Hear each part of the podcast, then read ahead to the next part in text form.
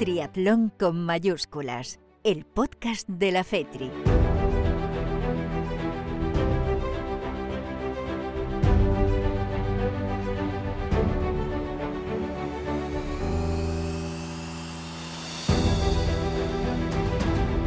¿Qué tal? Muy buenas, bienvenidos un mes más al eh, podcast de la Federación Española de Triatlón, a Triatlón con mayúsculas, eh, el podcast correspondiente al mes de febrero, con poca competición, pero sí que ha habido algo, eh, como por ejemplo ese Campeonato de España de Triatlón de Invierno, una modalidad no tan conocida y de la que vamos a charlar con la campeona de España, con Enara Oronoz.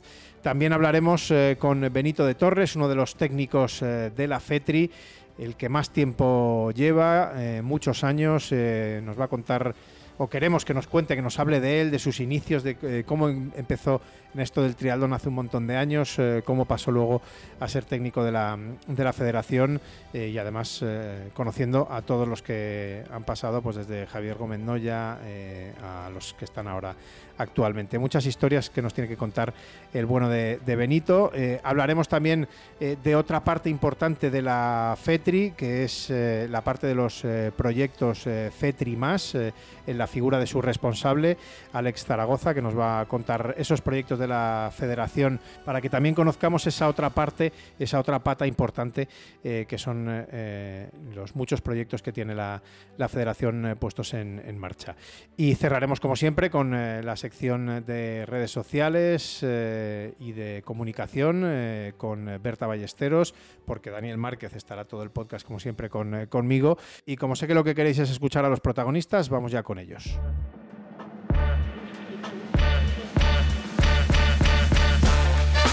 La entrevista.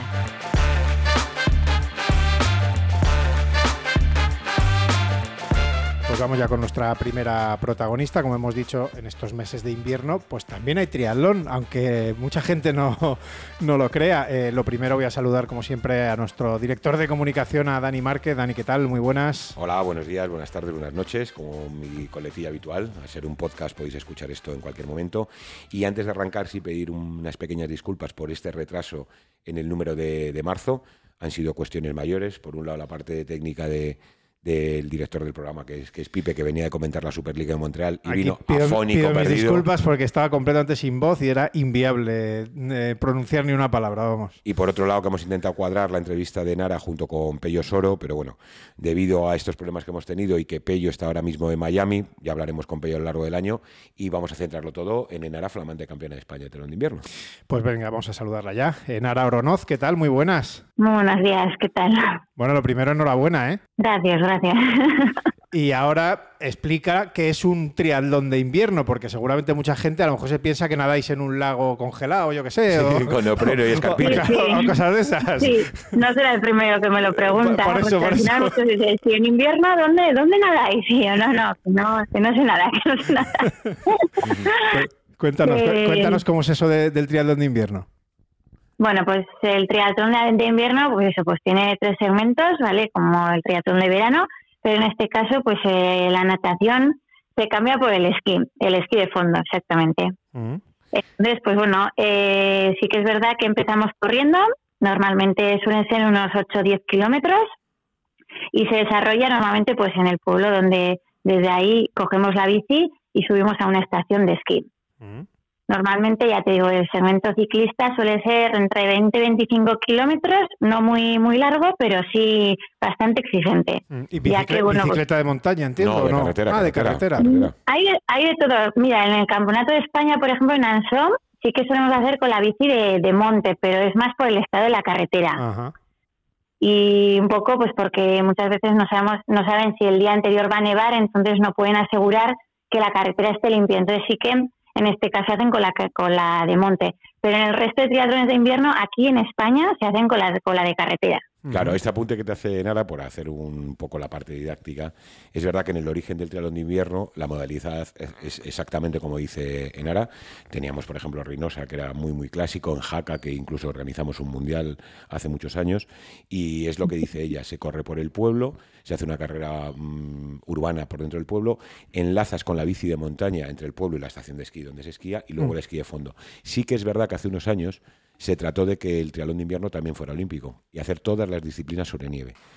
Hubo una corriente que se empezó desde World Triathlon, desde la ITU en aquel momento. Mm. Se intentó apostar por esa baza olímpica, no se pudo. Y en España, que tampoco somos un país de mucha nieve, volvimos mm. otra vez al formato clásico que te está diciendo que te está diciendo Nara. Ahora, de hecho, el freeride me parece que va a ser olímpico, no sé si ya en 2026 o en 2030, de invierno, que es. Mm, tiene ciertas similitudes en el sentido de que son, eh, bueno, de que vas andando, de que vas esquiando también, eh, y ese es el, esa es la modalidad que, en breve será olímpica, sí. Sí, o por ejemplo, nosotros tenemos también como ejemplo parecido por la combinada lo que es el biatlón que se puede seguir también en Eurosport, en el que combinan pues ese esquí de fondo con esa parada a disparar a, las dianas. Bueno, eh, y eh, eso estabas contando en, Ara y al final y se termina esquiando. ¿Cuántos kilómetros más o menos o cuánto suele ser un, recorrido de, Pues el segmento de, eso, el segmento de esquí suele ser entre 8 y 10 kilómetros normalmente. Y bueno, depende un poco de la estación de esquí y de la dificultad. Pues en el Campeonato de España pues tenemos la suerte de que es bastante llano. Eh, si coges algún otro triatlón sí que puede ser más exigente como es el de Isaba en Navarra, pues que es un poco más, una estación un poco más exigente y, necesitas un poco más de técnica. Pero bueno, entre 8 y 10 kilómetros en total, sí. Los títulos nacionales te han, facilitado la posibilidad en Ara de, competir a nivel internacional en, campeonatos del mundo. Eh, y me imagino que, evidentemente el nivel de otros países más adecuados a este tipo de a este tipo de elemento como es la nieve se nota mm. una gran diferencia cuando competís con ellos me imagino que en la carrera a pie y la bici los niveles puedan ser más o menos parejos pero donde se marcan las distancias es en el esquí no supongo eso es, lo que tú dices. Al final, eh, bueno, pues eh, te voy a poner un ejemplo. Este año hemos estado en Andorra, que era el campeonato europeo, y es verdad que en el segmento de, de correr, pues correr en, en nieve y pues tampoco tiene mucha mucha variante, ¿no? Es verdad que aguantamos bien. en el segmento de bici no estamos muy acostumbradas a coger la bici sobre la nieve y ahí ya, digamos que hay una pequeña diferencia y ya no te quiero decir pues en el momento de, de coger los skis, ¿no? Que aquí pensamos que igual esquiamos bien, pues vamos allá y, y no hacemos nada, ¿no? y, sobre todo también, Enara, a mí me ha llamado la atención algún mundial que he estado y, ah, bueno, hablando con compañeros vuestros de telón de invierno, cómo cuidan el tema de los materiales, el encerado de las, de las tablas, mm. Que quizá lo que tú dices, nosotros vamos un poquito más a la guerra con lo que tenemos y ellos se, nota que en este aspecto son mucho más avanzados. que, tienen equipos eh, de mucho, con muchos más técnicos, bueno, en fin, que, son estructuras porque es que son sus deportes. Eh, que es, eh, Sí, eso es. De hecho, es que cada federación, cada federación o cada, cada país lleva su esquiman que es el que solo encera esquís, mm. eh, mira la temperatura de la nieve, cómo está, y es el que se encarga un poco de qué tipos de esquís va a llevar cada, cada, atleta. Entonces, claro, van eso, pues digamos 10 pasos más por delante que nosotros en ese sentido. Totalmente. Eh, tu vida deportiva no se, no se centra únicamente en el triatlón de invierno, porque también eres habitual en, las pruebas de, de dualdón Sí, recientemente. Y, larga distancia, por ejemplo, en Ijar, creo que, que, hiciste podio. Eh, mm. ¿Estás compitiendo todo el año? Porque también hemos visto que, compites algún triatlón de media y larga distancia, o sea que eres, no eres específicamente una atleta de invierno, si que eres una triatleta que destacas en el triatlón de invierno, ¿no? Sí, a ver, sí es verdad que sí me, considero más triatleta de invierno porque al final son los tres segmentos que más me gustan hacer y conjuntamente pues más me gusta hacer, ¿no? Eh, porque he sido esquiadora desde pequeña y entonces justo junto a correr y la bici pues son los tres deportes que más me gusta hacer. Claro, que quitas el esquí y quedan los duatlones. Entonces, pues bueno, a mí los duatlones también me gustan mucho, sobre todo las de larga distancia, no las de sprint, pero bueno, pues ahora, ahora sí que cara a los campeonatos de España, por echar una mano, una mano al equipo y todo, pues sí que me meto un poco en, eh, los sprint, pero como tú dices, pues, pues son las de Ijar o las de como el duatlón de estudia que va a venir ahora en un mes, las que más me gusta hacer, las de un poco media distancia. Eh, eh, cuéntanos un poco quién es eh, Enara Oronoz, porque mucha gente seguro no te conocerá y, cuéntanos un poco de dónde eres, por qué de, esto del, triatlón, por qué te enganchas a esto del triatlón, cómo, bueno, club, un poco eso, toda tu historia. vale, pues nada, yo Enara es de Pamplona, bueno, es verdad que he estado viviendo también en Ochagavía, en el Pirineo Navarro, de ahí el hecho de la, esa afición de, del esquí de fondo, ¿no? De la nieve, del entorno natural, de, me gusta mucho el trail también, la montaña, la mountain bike, un poco todo lo relacionado con la naturaleza. Eh, nada, he estudiado actividades físico-deportivas eh, y mi día a día, la verdad que es el deporte, porque, bueno, a las mañanas estoy con la tercera edad, pues un poco en un centro de día eh, dirigiéndoles un poco físicamente y a la tarde, pues doy un poco actividades un poco más destinadas a adultas de spinning, hipopresivos, un poco de todo. Entonces, mi día a día también, digamos que es el deporte en general. Eh, eso me condiciona un poco mi día a día en el tema de, entrenamientos, mm. ya que pues cada semana tengo que dar más o menos unas 15, 17 horas de actividad física aparte de los entrenamientos. Entonces, claro, muchas veces eso me puede condicionar en, el tema de fatiga, eh, no poder recuperar bien, eh, a la vez que me puede ayudar para trabajar diferentes ámbitos de, bueno, de elasticidad, de propio, otras cosas que igual no se trabaja tanto en entrenamientos más específicos, como es el correr, eh, la bici o lo que sea. Eso te iba a decir, ¿no, aprovechas alguna de esas clases o alguna de, para decir, venga, hoy me toca entrenamiento de esto, pues voy a adaptarlo un poco también a mí, ¿no? claro, lo duda, De hecho, muchas veces llego a casa de spinning y bueno, chavales, hoy toca esto, pues porque me toca esto. hoy os vais a enterar, os vais a enterar hoy, ¿no? Sí, sí, muchas veces, bueno, mis alumnos me dicen, ¿que hoy toca entrenamiento duro? ¿Hoy que toca? Aún así, pues bueno, al final sí que es verdad que tengo, pues bueno, esa esa facilidad de que, bueno, mis, mis alumnos también me acompañen en, ese día a día de entrenamiento, la verdad. ¿Y, tú eres ahora tu propia entrenadora o tienes a alguien que te marca un poco la pauta a seguir, te marca los entrenamientos más o menos eh, ordenados? No, no tengo a nadie, sí que me los voy dirigiendo un poco yo. sobre, sobre lo que quiero hacer, cuál es un poco mi objetivo. A veces llego y otras veces no llego. Pues te voy a poner un ejemplo del caso de Ijar, ¿no? Yo viniendo de, del triatlón de invierno, prácticamente no he utilizado la cabra. Ah. Entonces, claro, hacer 60 kilómetros en cabra después de pegarte 9 kilómetros corriendo bastante, bastante mm. rápido, pues eso muscularmente si no lo tienes adaptado, luego la última carrera se nota. Entonces, pues bueno, es un poco el handicap que le veo yo a un poco coger todo tipo de, o sea, todo tipo de modalidades, ¿no? Sí, sí, sí, sí. Pero no tienes la musculatura adaptada a lo que realmente quieres eh, o quieres que tu objetivo sea más eficiente y entonces, pues bueno, es un poco el handicap que le veo yo a, a eso, a, a estar un poco tan metida en el triatlón de invierno. Pero eh, al final eres una multideportista, me recuerdas mucho a, los pioneros, a los triatletas de los años 90. Que, hacían, pues eso, igual te hacían un triatlón de invierno con un daldón, con un triatlón de larga distancia y, trabajando un poco y entrenando y compitiendo por sensaciones, que yo creo que es un poco lo que nos estás transmitiendo, de poderlo compaginar con tu día a día y, encima ir cumpliendo eh, metas ya sea un podio títulos, de España, siendo campeona de España, siendo internacional, o sea, yo creo que, que es de valorar y, muy mucho. Sí, yo es lo que digo, mucha gente, o sea, la gente me pregunta, jo, y teniendo un objetivo, pues imagínate, pues como suya, ¿no? Que pues es una carrera que me gusta, eh, ¿por qué no te quitas tanto del esquí?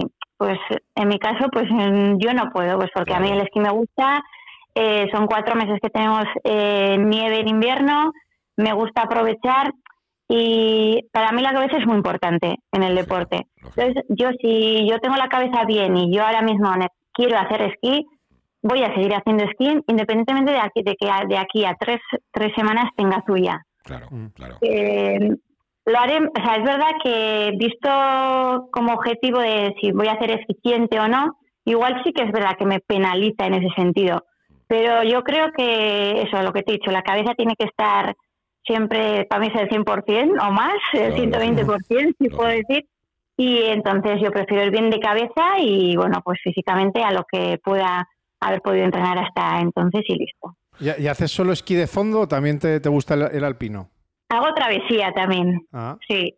Si puedo hacer, hago travesía. Travesía, pues subir con los esquís y se bajar haciendo alpino y ya está. De los deportes más duros que yo he practicado mm. en Ara con diferencia con diferencia. En San Glorio, sí, un amigo nuestro que es guía de montaña, vamos a subir a San Glorio tal y bajamos esquiando. tú sabes lo que los esquís, ponerte las pieles de foca, me sobraba toda la ropa, toda la ropa. durísimo, era, durísimo. Sí, sí, sí. Durísimo. Sí, la verdad que también es un deporte muy completo, ¿eh? Pues que al final te, te da toda la fuerza que necesitas y la resistencia, te suele hacer en altura, que eso también, quieras que no, pues también eh, es un plus. Y bueno, pues ya luego puedes disfrutar de la claro, bajada claro. y, bueno, otro tipo de deporte también al Total, final. total, total. Oye, a nivel de club no has comentado nada. Entiendo que siendo de Pamplona serás del Saltoki, porque si no te quitarán el carné, deduzco. Y, y qué tal con Gorka y, y con, y con Pachi, el presidente de la Federación Autonómica, Pachi, el, el máximo responsable del Saltoki? ¿Te permiten este espíritu libre que tú tienes de competir donde quieras y cuando quieras? ¿O hay algo de disciplina de club que alguna vez te dicen, oye, ven por aquí, suma, como has comentado antes, y haz lo que puedas por el equipo? No, la verdad que conmigo siempre se han portado muy bien, siempre me han dejado esa, esa libertad, digamos, que yo siempre les he transmitido, ¿no? Siempre les he dicho que yo, ante todo, pues que funciono mucho con la cabeza y que, que, la- que las competiciones que me gustan son estas, ellos, ellos ya lo saben, ellos ya me conocen bien Mm. y siempre me han dejado la libertad de hacer y deshacer lo que, lo que quiera y en ese sentido creo que he tenido mucha suerte. En cuanto al equipo, pues eso, siempre que necesitan apoyo, yo les he dicho que pues que no me gustan mucho los sprints, pero bueno, que, que, por ejemplo este fin de semana ahí estaré en Albacete, que pueden contar conmigo sin duda y que nada, yo siempre les agradezco mucho pues todo, todo lo que hacen por mí y la verdad que yo estoy muy contenta, no Mm. tengo ninguna pega en ese sentido. Oye, oye, con ese título de, de España de triatlón de invierno, ¿ya te das por satisfecha esta temporada o qué próximos objetivos, qué ilusiones tienes de cara a, este año? No, no, yo, a ver, al final el triatlón de invierno es lo que más me gusta, es lo que eh, siempre tengo como objetivo principal a principios de año. Pero bueno, a mí ya te he dicho, los duatrones también me, encantan. Y, bueno, ya veremos luego si más adelante puedo, puedo acudir al Duatron Cross de Ibiza, al Mundial, ¿Mm? porque también me hecho con la mountain bike y así me, me muevo muy bien, así que bueno. Es lo, ahí que te iba, estamos en- es lo que te iba a preguntar, que cómo llevar la natación, que de agua hemos hablado poco. ¿Mm? Nada, nada, nada. De eso, de, verdad nadar, de nada, de nada, te hablo, de nadar, de nada, de nada, de nada. De eso te hablo, sí, correcto. Nada. ¿No ves que está todo el rato diciendo duatlón? Ahí ha habido algo, el agua no lo hemos Yo hablado. no he querido ni Es preguntar. Es verdad, es verdad que Gorka siempre que y el agua que, Claro. empezamos a nadar y yo, Claro. bueno, es verdad que no tengo ningún problema en nadar, pero tengo el mismo ritmo a mis 500 metros que a mis 2000. O sea, que Oye, decir, bien, nado, diésel, diésel, muy bien. sí, sí. Entonces Gorka me dice, bueno, voy a- eso es entrenamiento, le digo, ya, ya, pero eso tengo que ir a nadar y tal y no me gusta. Entonces, ¿qué, qué pasa? Que voy a los triatlones, nado sin ningún problema, Correcto. pero claro, evidentemente nado a un ritmo pues que justamente llego al corte, las cosas como son. Bien, pero a lo mejor bueno. para un MD o para algo un poquito más largo, con todas la- las patas y todo lo que tienes de fondo, eh, Sí, eso ni tan es. mal, eh, ni tan mal. Sí, sí, sí, este último año además estuve en el PDUF haciendo el triatlón largo Sí. con Osoro, Fuentes y compañía. y La verdad que es que esas distancias me encantan y más con esa dureza de bici y de correr. Y bueno, lo de natación es como un, un trámite para mí, digamos. Bueno, es el primero, luego ya remontar. En esos aspectos, siempre a los que tienen más problemas con el agua, les decimos los mismos. Luego mola- es más divertido claro, porque vas de- remontando, ¿no? Claro. Eso es, Sí, sean grupos sí, de no, edad. no, si te vienes muy arriba, tienes Correcto, correcto. Siendo grupos de edad o en la categoría que sea, siempre les decimos lo mismo. Si nadas mal, lo bueno es que todo va a ser recuperar. Claro. El problema es el que nada muy bien y luego le empiezan a pasar en la bici y en la carrera a pie, ¿sabes? Que es Eso otra es verdad, eso es verdad. Psicológicamente, pues oye, te vas motivando, vas Eso pasando a la es, gente. Eso es. Eso es verdad. Pero bueno, quién sabe, más adelante, pues yo ya le he dicho a Gorka que me tendría que poner seria, eso sí, en el tema de natación, porque al final es un deporte muy técnico. Yo lo equiparo mucho al esquí de fondo, es bastante Sí. técnico. Entonces, aunque tú tengas mucha fuerza, si tú no trabajas la técnica, no vas a mejorar en tiempos. Entonces, es meter muchas horas, como, como todo. Así que bueno, ya veremos, quién sabe, más adelante igual. Correcto. Yo, Enara, por mi parte, voy a, voy a ir despidiéndome de ti. Te quiero agradecer este ratito que has sacado porque te hemos raptado de, de las clases. Eh, a ver si podías escaparte media horita. Llevamos casi 20 grabadas, o sea que... Ahora mételes caña ahí en el spinning, ¿eh? Así que yo, yo. Por mi parte, agradecerte muchísimo tu disponibilidad, perdonar el mareo de estas dos semanas hasta que hemos cuadrado las entrevistas y que nos iremos viendo las competiciones y que... Y que ha sido un gusto conocerte. Eso es, y que somos tus fans, que lo sepas. Y, habl- y hablar de, de ese triatlón de invierno que, que no es tan conocido y que, oye, también eh, tiene sus, sus adeptos y tiene sus, eh, eh, sus campeones de España, en este caso en Ara. eh, Y nuestros representantes en, en pruebas en internacionales. pruebas internacionales, exactamente. Así es que nada, un placer, Enara, ¿eh? que Muchas gracias y, Sí, a y- vosotros. y a ver si y te vemos en. Ibiza, a ver si te vemos por Ibiza. Sí. A ver, a ver, a ver, espero. Que te vaya muy bien, muchas Muchas gracias. gracias. Gracias. Venga, gracias a los dos. Hasta luego. Chao. ¿Te gustaría cocinar de una manera mucho más sana y cuidar de tu salud? Santa Lucía Seguros te regala una air fryer solo por contratar un seguro de hogar, decesos o vida a riesgo. Date prisa, solo para las 4.000 primeras contrataciones. No dejes pasar esta oportunidad. Consulta todas las bases de la promoción en santalucía.es.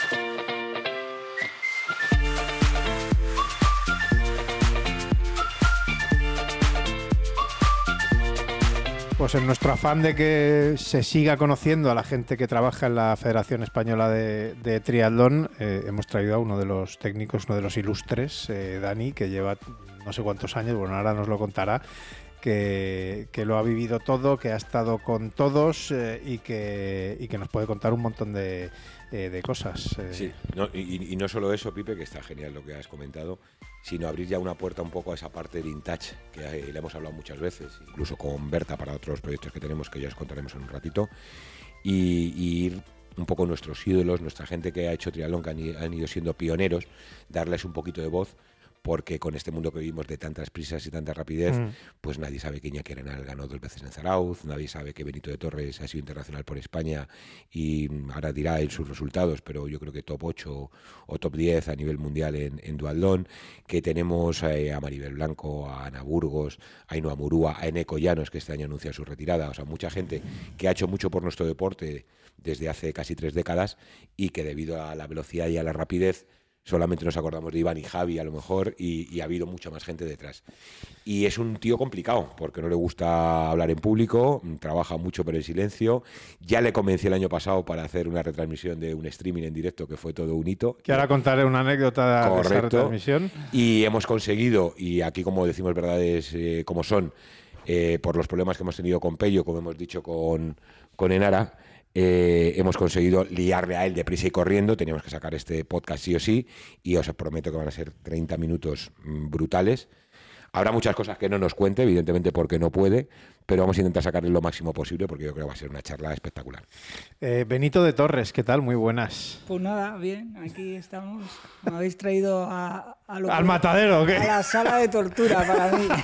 Así que, pero bueno, intentaremos, Sí. intentaremos hacerlo bien. Nada, tranquilo que te lo vamos a poner eh, fácil. Y aprovecho ya y cuento la, eh, lo de ese triatlón que fue en Valencia, esa, eh, Campeonato de Europa eh, de Valencia, fue Copa del Mundo, fue Campeonato de Europa. Copa de Europa. Copa de. Europa, Copa, de Europa, efectivamente, en, en Valencia.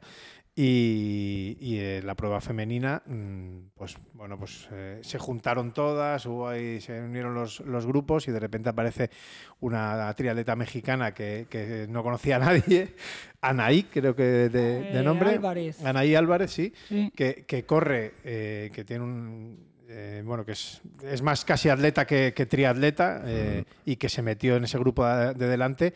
Y Benito dijo: Cuidado con esta mexicana que, que corre, que se las pela. Nadie contaba con ella, evidentemente, porque no. Pues eh, México no tiene.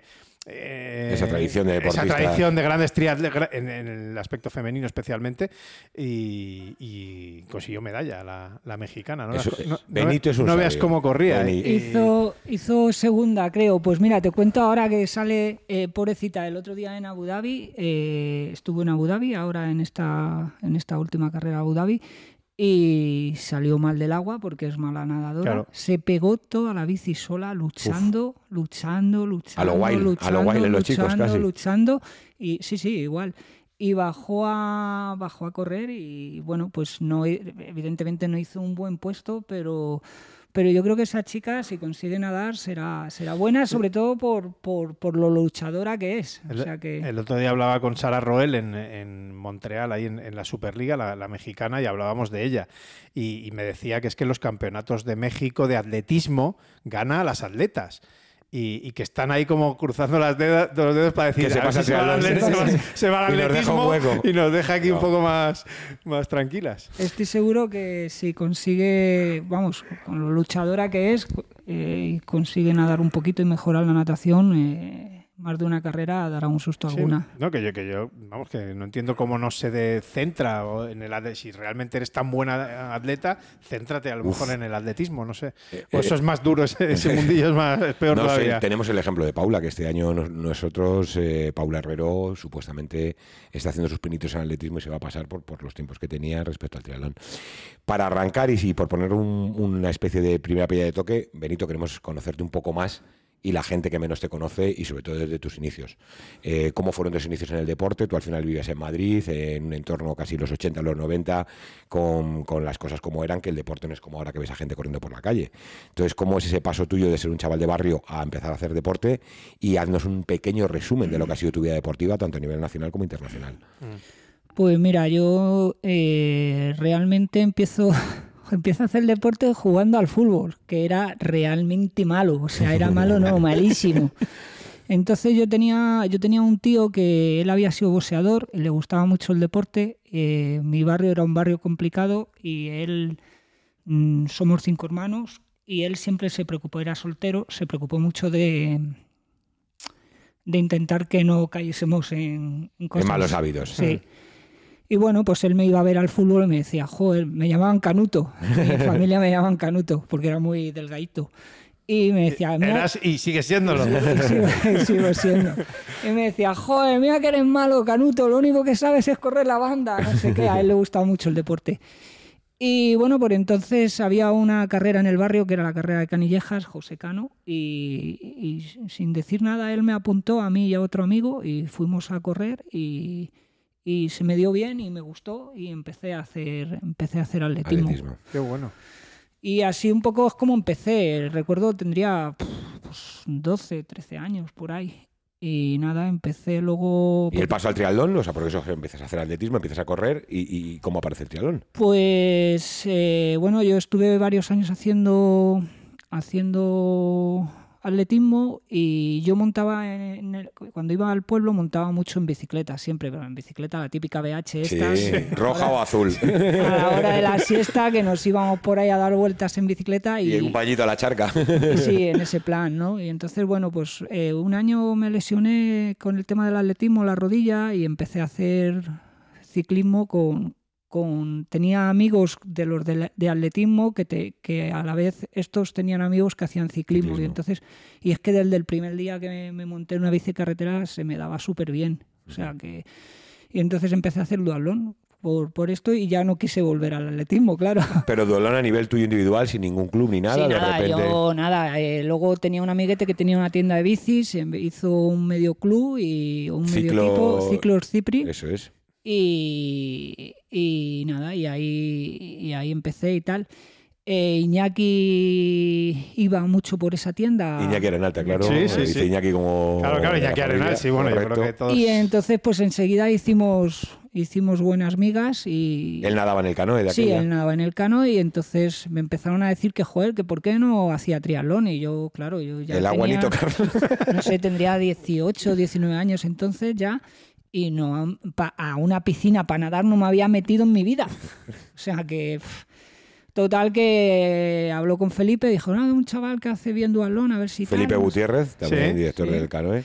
Y fui a nadar y, joder, eh, esta es buena porque eh, a mí me liaron para hacer Zarauz. Ah, encima una natación cortita Sí, y fácil. yo- Claro, Entre una- facilona, ¿no? La natación de Zarauz es ir nadando de Guetaria a Zarauz por todo el, bueno, lo puedo explicar el mejor que Sí, yo, sí, pero no, vamos, por, por todo, por todo el colin- eh, por toda la linde de la, de la, del, del mar, que hay unas rocas afiladas como, mm, vamos, como cuchillas. Sí, es una- y una si te- travesía. eso es, y si te lleva, te lleva para las rocas y para adentro lo que no tienes, bueno, una islita ahí en medio, que no sé si irá por ahí es lo que va a comentar. Pues justo me liaron, me liaron ahí en la tienda, nos juntamos una grupeta buena de amigos y me liaron todos, venga, vamos a hacer zarao, no sé qué. Al final el único que fue a hacer zarao fue Iñaki y, y- y yo. Mm. Y, y claro, yo eh, había nadado muy poco hasta entonces. Eh, entonces, eh, justo ese año cambiaron el sentido de la natación, que era más difícil todavía. se salía de Zaraoz y se terminaba en Guetaria. O al revés. Sí, ese Oh. año sí, porque estaban en obras o no sé qué. Y entonces, joder, esto es muy bueno. Eh, dan la salida y yo llevo un rato nadando y, joder, no decía, madre mía. Y unas olas, madre mía. Y de repente miro para atrás y veo a Felipe con, con el agua por las rodillas haciendo fotos. O sea, que no había avanzado. No, nada. nada, nada, nada. Entonces, no te imaginas. Bueno, aún así, aún así fui el primero en salir del agua aquel día. ¿Ah, sí? Sí, Sí, abandonando. pues me sacaron en, me sacaron en barca.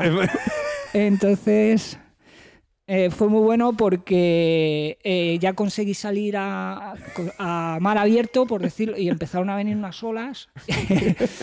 y me, joder, eh, lo pasé mal, mal, mal. Y, y yo vi un tío en lo alto de una roca. Y dije, hostia, Esta es la mía. Esta es la mía, me voy para allá, porque es que ya no, yo no me veía, no me veía capaz de salir de, de aquella situación. Y nada, me fui para allá y el, el- el- era Purriño. Ah, era David Castro David encima. Castro, sí. Y, y nos cogieron allí, vino una barca, nos sacó la barca, bueno, sacó a mucha gente. Y ya cuando cogió, iba, íbamos hacia Guetaria recogiendo gente. Y, y justo, justo, eh, eh, justo eh, fue llegar nosotros, me bajo de la barca y salía Iñaki, que salía primero, como el agua estaba, Iñaki en travesías era, un, era el mejor, vamos. Y salía y Iñaki se me quedó mirando como diciendo... ¿Y tú qué haces aquí? Digo, ¿qué pasa? ¿Que no puedo nadar yo bien o qué? Entonces, Buenísimo, ¿eh? nada, Buenísimo. y, eh, y, joder, me gustó mucho Zaraoz, es una pasada, yo creo que todo el mundo tiene que hacer esa prueba. Y eh, al año siguiente la preparé a conciencia y, y se me dio muy bien porque llegué a ir cuarto, lo que pasa que quedando dos kilómetros pillé un pajarón que... eh, Míticos eh, ahí llegué, llegué andando a meta y al final no se hice el 14 o así. Mm. Así que... Qué buena. Ya que estamos eh, contando esto, nos salimos un poco del guion. eh, era muy habitual en Felipe Gutiérrez llevar a todo el club a lo que fuese. Entonces había una cosa que era triatlón de invierno, hemos estado hablando hace un ratito Sí. con, con Enara y me imagino que tú tampoco hubieras esquiado. Ahora se esquía mucho No. y no sé si te liaría alguna también Sí, algún sí, triatlón de invierno. Me lío, pero mira, lo de esquiar no se me daba tan mal como la natación. No, no, no, os cuento la. Entonces, eh, eh, después de ese triatlón de Zarón, me dice Iñaki, me ha dicho Felipe que vayas al canoe, que quiere verte nadar. Después de ese triatlón, que Felipe no me conocía, me había visto aquello de que estaba allí. Te había hecho la foto porque no avanzabas y Eh, poco más. Y me dice, venga, tírate en la piscina de 50. Yo creo que no había visto una piscina de 50 en mi vida, con corcheras y tal. Tírate al agua, tal, no sé qué. Me tiro y, y cuando vuelvo me dice, salte el agua. Digo, ¿qué? Dice, chaval, ¿tú eres tonto qué te pasa? Eh, me dijo más cosas, pero... Eh, Lo has- Lo has suavizado, ¿no? dices, tío, ¿cómo, cómo se te ocurre ir a Zaraos nadando como nada? Si te vas pegando con las corcheras. Es verdad, me iba pegando con las corcheras de un lado a otro. O sea que. Pues bueno, mira, llegué a hacer segundo en Zarauz. Correcto. Y aquel año además iba como un avión. Lo que pasa que eh, bajando, el, bajando el puerto. eh, llevaba un chubasquero atrás, se me salió, se me metió en la rueda Uh. y perdí casi un minuto y medio Ah. en un minuto y medio en, en, en quitar el chubasquero de allí y ya no sé, posiblemente aquel año est- eh, ¿Quién te ganó? ¿Te acuerdas qué año? me ganó así el Bilbao, creo Ah, que sí, fue. Bilbao, sí, sí. Luego fue Chancha allí y luego me acuerdo de haber Sí, ido a sí, sí, posteriormente. Un, un tío duro, un Sí, tío duro, muy duro, duro. duro de narices. que Sí, sí, sí. Me quiso multar un día también por ahí. ¿Ah, sí? Sí, no, era broma. Me dio y me decía, "Eh, chaval. Así que, Papeleta. bueno. Y, de ahí, y de ahí, perdóname, de esos eh, triatlones de Zaragoza que estamos hablando, de esos inicios tuyos y demás, y por resumir, porque joder, me quedaría contigo hablando hora y media, pero si no va a ser complicado. Vamos a tener que hacer un podcast Sí. solo con ¿Cómo es el, ¿eh? el siguiente paso a ser internacional? Porque has llegado a ser internacional y, y a conseguir podio eh, o, Sí. o estar primeros en campeonatos de España. Sí, yo no sé si en mundiales de dualón, no sé si está 14 o 15. Ujú, Mi mejor resultado en un mundial fue sexto. y bueno, eh, fui internacional en triatlón También, también, eh, un campeonato de Europa en, en Madeira, donde fue el año que ganó Iván Raña en, en Junior, el campeón, campeón de Europa. Y la verdad es que allí fue un poco donde vi que, que, que con la natación que tenía era muy difícil ya. eh, ya era, tenía una edad también, Ujú. empecé muy tarde y, era, y además cada vez era como, porque cuando yo empecé a hacer triatlón, eh, te podías permitir, entre comillas, el lujo de salir a un minuto y medio de cabeza, que si andabas bien en bici y corriendo remontabas mucho. Correcto. Pero al final para ganar carreras era prácticamente imposible porque los primeros corrían tanto como yo. Entonces, Y con esa desventaja en el agua era complicado. Claro. entonces me centré un poco más en el dualón y bueno, no era lo que más me gustaba, pero, pero bueno, yo la verdad es que tengo que decir que siempre he disfrutado mucho de todo lo que he hecho en el deporte, o sea que estoy contento porque creo que podía haber conseguido más cosas, por circunstancias no, no las he conseguido, pero estoy contento porque siempre he disfrutado cada, cada minuto, o sea que... ¿Alguna carrera, alguna prueba que tengas eh, más ahí como el recuerdo de, joder, que no sé si por lo bien que lo hiciste o porque disfrutaste mucho o no sé por alguna que recuerdas especialmente? Hombre, gané Fuente Álamo un año Oh. y, y aquel año además eh, estaban prácticamente todos porque poco después era un campeonato de Europa y no sé si la iban a tener en referencia Ujú. para clasificar. Y, joder, la recuerdo como. la recuerdo como algo. Sí, sí. Porque ya no, ya no solo ganar Fuente Álamo, que es un triatlón mítico, sino que a todos los que gané, ¿no? Ujú. Entonces, bueno. Pero bueno, era una prueba que la natación eh, fue corta, concretamente aquella natación fue corta, salí cerca de cabeza y encima pues con el puerto con el puerto. tenía sitio para remontar, yo creo que nadie se, se lo esperaba y cuando llegué a correr, eh, Que me pilles si pueden. sí, sí, además yo me bajé a correr, yo muchas veces, eh, yo era el rey de los pollos, ganaba todas las carreras, eh, tipo, y además había muchas y, y- y- y intentaba, pero jugaba mucho, sobre todo cuando no estaba en forma, jugaba mucho a tirarme farol, yo me bajaba a correr como si la carrera eh, fuese un kilómetro. Y muchas veces ya la gente no iba por mí, ¿sabes? O se sea, va, la se gente decía, este, este ya, vamos, gana sí o sí. Entonces se quedaban luchando por hacer segundos. Y luego ya eso me salió bien muchas veces. Qué bueno. Así que... Qué bueno. Y, y ahora ya no ya no haces en plan grupo algún grupo de edad, alguna prueba de estas que ya Pues la verdad que es que, mira, yo eh, dejé, de, dejé de competir porque empecé a trabajar en la FEDE, primero con colaboraciones, pero cada vez como que me llamaban para más cosas y al final me terminaron contratando. Y entonces es que desde el momento que empiezo a trabajar en la FEDE como que me empiezo a involucrar mucho y le dedico mucho tiempo. Entonces Es imposible compaginarlo. no, no encontraba. Yo hay gente que, que es entrenador y, y encuentra, pero yo no encontraba momento. Al principio sí que, como me mantenía en forma y salía a entrenar con los chicos y tal, pues si podía correr alguna carrera por aquí por Madrid la corría. Y si además podía ganarlos, pues intentaba ganarlos. O sea que, Claro, Además ellos se motivaban con, con- con ganarme, pero, pero no, no, no me daba tiempo. La verdad es que ahora muchas veces me planteo que, que me gustaría hacer algo, sobre todo porque tengo una hija y, y quiero que me vea correr, Ah, ¿sabes? Entonces, porque bueno, no, no, yo no la quiero forzar a que haga deporte, pero yo creo que si me ve, pues se enganchará y, me- y a mí realmente me gustaría que hiciese deporte y que, se- y que hiciese triatlón, pero, pero bueno, yo creo que si me ve, pues la molará y, y a lo mejor haciendo... Una vez que acaba tu vida deportiva, como has dicho, te vinculaste muy rápidamente a la Federación Española de Triatlón. Evidentemente, ha sido una evaluación tremenda de cómo entraste colaborando al puesto o lo que realmente la, la importancia de lo que desempeñas actualmente con el papel que tienes junto a Iñaki dentro de, de la Federación.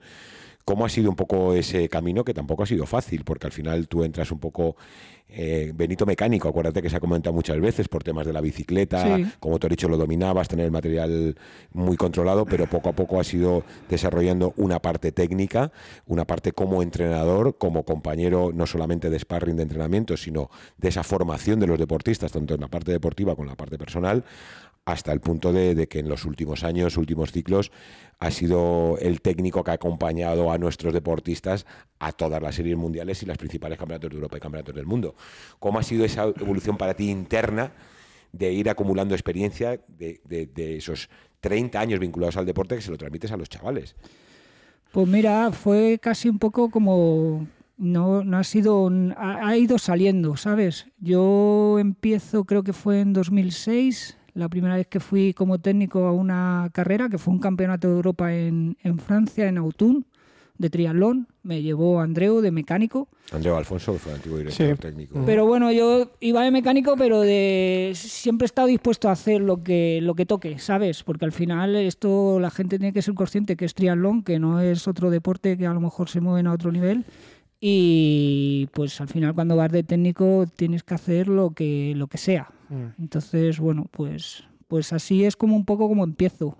Eh, luego Andreu, me, de cara a los Juegos de Pekín, me dice que quería hacer, vamos, quería irse antes de los Juegos a una isla a entrenar con los que iban a ir a los Juegos y que quería contar conmigo pues para hacer un poco función de grupo de, staff sí de, función de mecánico y ayudar a los chavales con los entrenos y bueno los chavales que era Javi y Iván. Pero bueno Javi Mendoza y Iván Raña. Pues con los coches con el coche de apoyo un poco todo eso. Y entonces pues claro yo la verdad es que vamos ni me lo pensé. O sea eso era. Y nos fuimos para allá y bueno eh, si queréis contamos algo de aquel viaje, pero casi pasar página porque de aquel viaje solo se, se puede ocupar todo. Lo pasamos, pasamos página y traemos algunos detalles en concreto. Y bueno, un poco con eso y luego pues Juan, que entonces era mi Juan Rodríguez bien. Juan Rodríguez. Siguiente eh, director técnico después de Andrés Alfonso. entonces era mi entrenador. Eh, me dice que, que bueno, que él va a pasar a dirigir un poco sobre todo lo que es la Blume y tal, y que quería contar conmigo como técnico, pues en ese momento yo estaba en forma y quería contar pues eso pues para salir a entrenar con los chavales con digamos que él era un poco el que marcaba los entrenos. Y tú el enlace con ellos más o menos. sí nosotros éramos los entrenos de, de bici y carrera a pie que también Javi García el dualeta estuvo con nosotros ahí. Kibi, Kibi. Kibi, sí. Trabajando, pues, pues eh, quería que estuviésemos con ellos y bueno, pues, pues enseñarles un poco todas las cosas que nosotros sabíamos y intentar que hicieran los entrenos lo mejor posible. Y después de Juan ya llega Iñaki Arenal, que, que es más de lo mismo, incluso con más cositas a tu cargo. Eh, sí, bueno, claro, a ver, cada vez vas teniendo más, más, más cosas y más responsabilidades, sí. Y bueno, pues empiezas, a ver, yo eh, en principio cuando empiezo allí en aquella época con Juan, entonces había campeonato de Europa y campeonato del mundo y poco más, a pocas mm. más carreras se viajaban. Casi sin, darte, casi sin darte cuenta, eh, cada vez hay más carreras, cada vez hay más cosas que hacer y, llega un momento que, que tienes carreras casi todos los fines de semana. dímelo a mí, que nosotros de comunicación entre lo nacional, lo internacional y demás. Entonces, bueno, pues un poco eh, pues te metes en eso y yo como siempre lo he hecho con gusto, ni es ahora cuando muchas veces me di cuenta de de todo lo que he hecho y realmente que yo nunca me he valorado, realmente me, di cuenta que, tiene mucho valor lo que yo he hecho. Eh, es más, muchas veces veo técnicos nuevos que van viniendo, sin, sin quitar mérito a nadie, que no lo digo, pero veo que, que nadie va a ser capaz de hacer lo que yo en su día he hecho, ¿sabes? Por eso estamos nosotros dando este hueco, porque como tú no te vendes y tú no lo dices, por lo menos nosotros que te ponemos en el mapa. Y es verdad, porque ya te digo, es que le he dedicado, le he dedicado desde que dejo de competir hasta que prácticamente tengo a Carla, que eh, le he dedicado mi vida a esto. Lógico. lógico. Eh, ¿qué, es lo que más ha cambiado de aquella época ahora? No sé si el tema tecnológico, los materiales o... Yo luego voy con las malas, ¿eh? yo luego tengo dos aquí apuntaditas. La, forma de hacer las cosas, eh, ¿qué es lo que más eh, dirías que, es distinto a, tu época a cómo es ahora? Bueno, no sé, antes digamos que las cosas eran, no sé si decir más difícil. Eh, digamos que todos los que... Menos facilidades. Claro, no había tantos medios, ¿no? No había tantas facilidades, pero... Eh, ¿Cómo decir? Yo veo que, que, por ejemplo, ahora están los padres siempre detrás, ¿no? De la mayoría de los deportistas siempre están los padres. Eh, yo de, los triatletas de esa época y hasta incluso de, pues, yo qué sé, Javi, Mario, eh, mm, hacían triatlón porque ellos querían, no andaba nadie detrás de ellos, mm. ¿sabes? Y hemos, eran más autónomos, más... Entonces, bueno, pues eh, se, han, se, han hecho, se han hecho ellos y nunca han necesitado nadie que, que les empuje o que más bien siempre han necesitado gente que les frene. ¿Sabes? Yo lo voy a cuadrar un poquito más, voy a enfilar un poquito más la pregunta de Pipe por centrarlo un poquito más y sin querer ponerte ningún aprieto, ¿vale? Simplemente es un análisis desde fuera, no solamente de lo que ves aquí en España con nuestros deportistas, sino también lo que ves en el resto de selecciones, porque al final tú estás viajando y estás viendo cómo ha sido en los últimos 15 años la evolución del triatlón en todos los países. Y te lo acota lo siguiente, redes sociales, temas económicos. O sea, ahora todos tienen mucha más facilidad para acceder a cualquier cosa, para perder más tiempo, entre comillas, perder tiempo, mm. para poder contar con unos materiales mucho que ni nosotros nos podemos imaginar. Eh, ¿Cómo gestionáis todo esto? Es muy complicado. O sea, por eso lo quiero hilar con lo que decías antes. Antes llegabas aquí, eh, una detección de talentos, cogías un chico de un pueblo que tenía dificultades para nadar, le traías aquí, era un privilegiado. Y ahora cuando llegas aquí te encuentras que vienen con un móvil mejor que el tuyo, con un coche mejor que el tuyo, con la vida resuelta eh, y con unas, eh, no sé, necesidades imperiosas de en redes sociales de mostrar ciertas cosas que no están vinculadas al entrenamiento, que me imagino que será complicado. Sí, es complicado porque ves que muchas veces eh, yo creo que, pierden el tiempo, ¿no? Muchas veces parece que, que, hacen algo para colgarlo en redes sociales. Y, primero hay que hacer las cosas y luego colgarlas en redes sociales, ¿sabes? Entonces, bueno, y luego pues sí, pues yo creo que lo tienen todo más fácil y además es lo que te decía, yo eh, la primera, la, bueno, la mejor generación que ha pasado por la Blume, eh, sin duda es la generación, yo la llamo la generación de Alarza, pues porque, bueno, por, no sé por qué, pues porque Alarza era como muy, era con mucho carácter y al final te quedas un poco con... con eh, vamos, con diferencia es la mejor generación que ha pasado por allí. Y es que es eso, que yo me acuerdo de, yo entonces cuando empecé a entrenar con ellos, yo estaba, yo y o sea, Javi y yo estábamos en forma y salíamos a entrenar con ellos, ellos venían mucho menos entrenados que los chavales que vienen ahora y es que eran unos gallos, o sea, eh, teníamos que estar todo el día frenándolos. Entonces, eh, te das cuenta que, que, que la mayoría de los deportistas que ahora son élite, que son buenos, eh, tienen eso en común, que normalmente es gente que, hay que frenarla. Yo recuerdo los viajes de ir viajes con Javi, por ejemplo, de estar malo antes de las carreras y tener que atarle casi a la cama para que no saliese a entrenar. O sea que, y ahora cualquier chaval te viene con un resfriado y no entrena. Eh, no sé, ¿sabes? Pero bueno, que ya te digo, son cosas que no, no hay que forzar. Yo creo que cada uno es como es y... Hay que adecuarse a esto y... y ya está, sabes que los tiempos cambian y pues hay que acostumbrarse un poquito a, a, lo que viene. Y segundo tema candente que te pongo en la mesa, que es todo el tema de las nuevas tecnologías. Han cambiado muchísimo modelos de entrenamiento, mediciones, vatios, lactatos, pruebas de esfuerzo, potenciómetros, 40.000 cosas, método noruego, método no sé qué.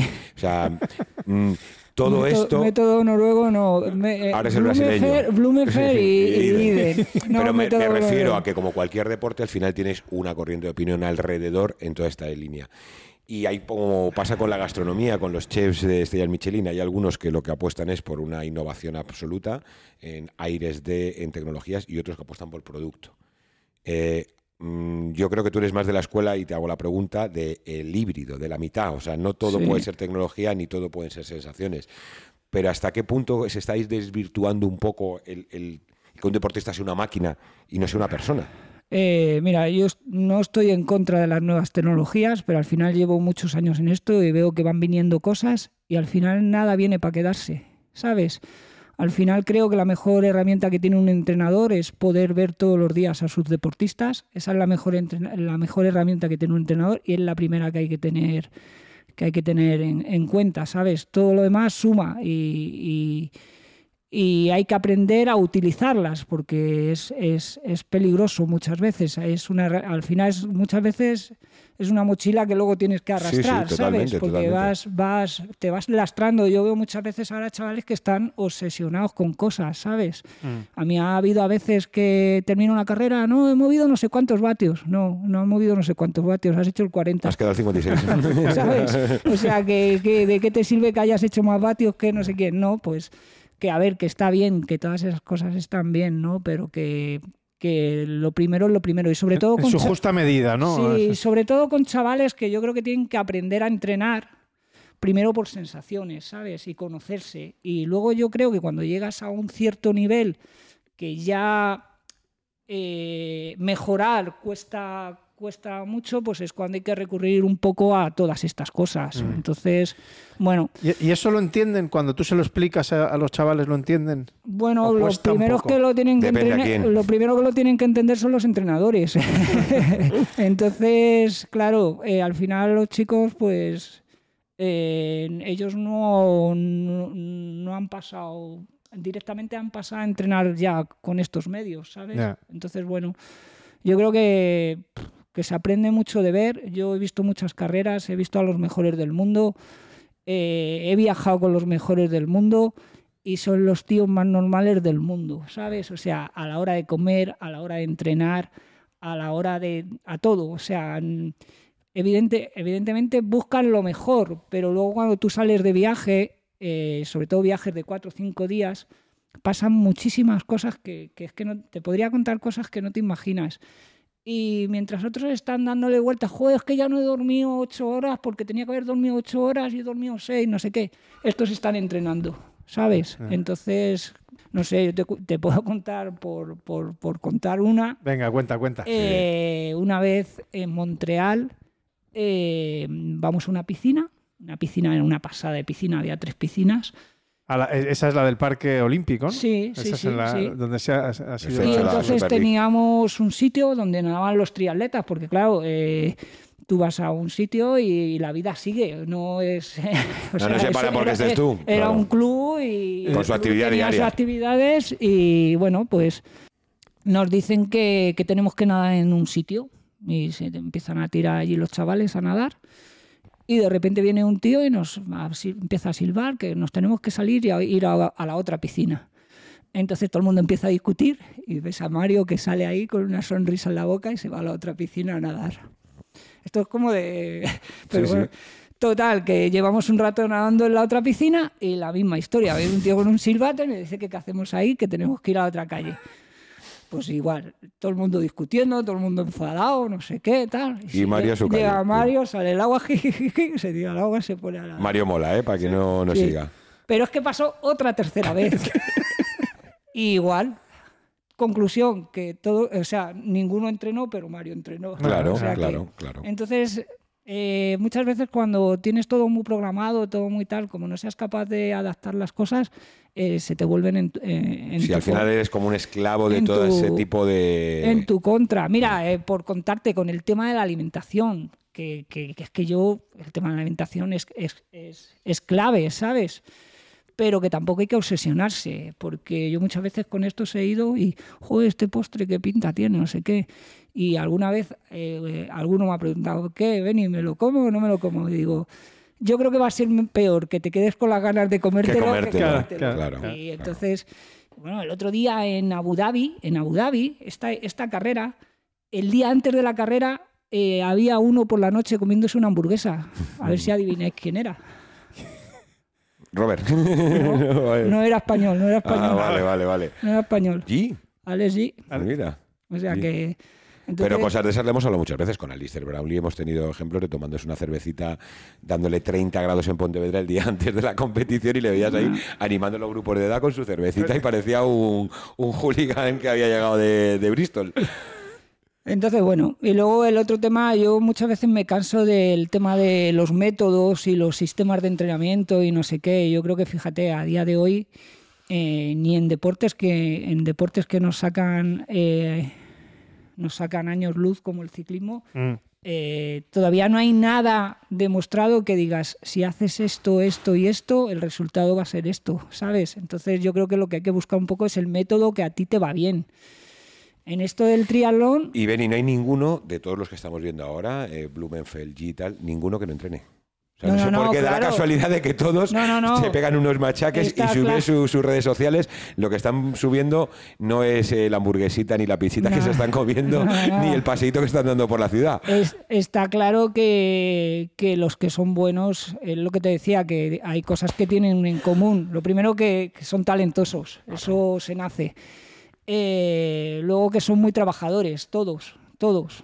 Eh, y, y bueno, pues es lo que te digo, que, que, que luego es normalmente gente que la tienes que frenar más que empujar. Eh, no digo que en un momento en concreto a alguien le tengas que dar un empujoncito, pero Empezaste en el 2006, has dicho, estamos en el 23, han pasado 17 años. Has bebido el ciclo más exitoso del triatlón español, con no sé si los cinco campeonatos de Javi Gómez Noya o te perdiste alguno, con los Tres de Mario. tres de Mario Mola, el de Iván evidentemente no, porque estabas compitiendo, pero también has vivido un poco el que al final esto es ley de vida, la gente va cumpliendo años, mm, vas cubriendo etapas y los Juegos Olímpicos de, de Tokio, que fue un poco nuestra última bala para esta generación conseguir un gran resultado, es verdad que hicieron un buen papel en el relevo mixto, eh, sobre todo la parte, la parte masculina, tanto Mario como, Fernando. como Fernando, que consiguieron un muy buen parcial, pero quizá no fueron los resultados esperados. Fue la primera vez que nos quedamos sin, eh, sin diplomas. ¿Cómo se gestiona todo eso también a nivel interno? O sea, yo conozco también un poco más a Javi, han sido muchos años con él. Cuando él ha quedado segundo en una carrera, tiene un globo que no puedes hablar con él en un mes y siendo segundo.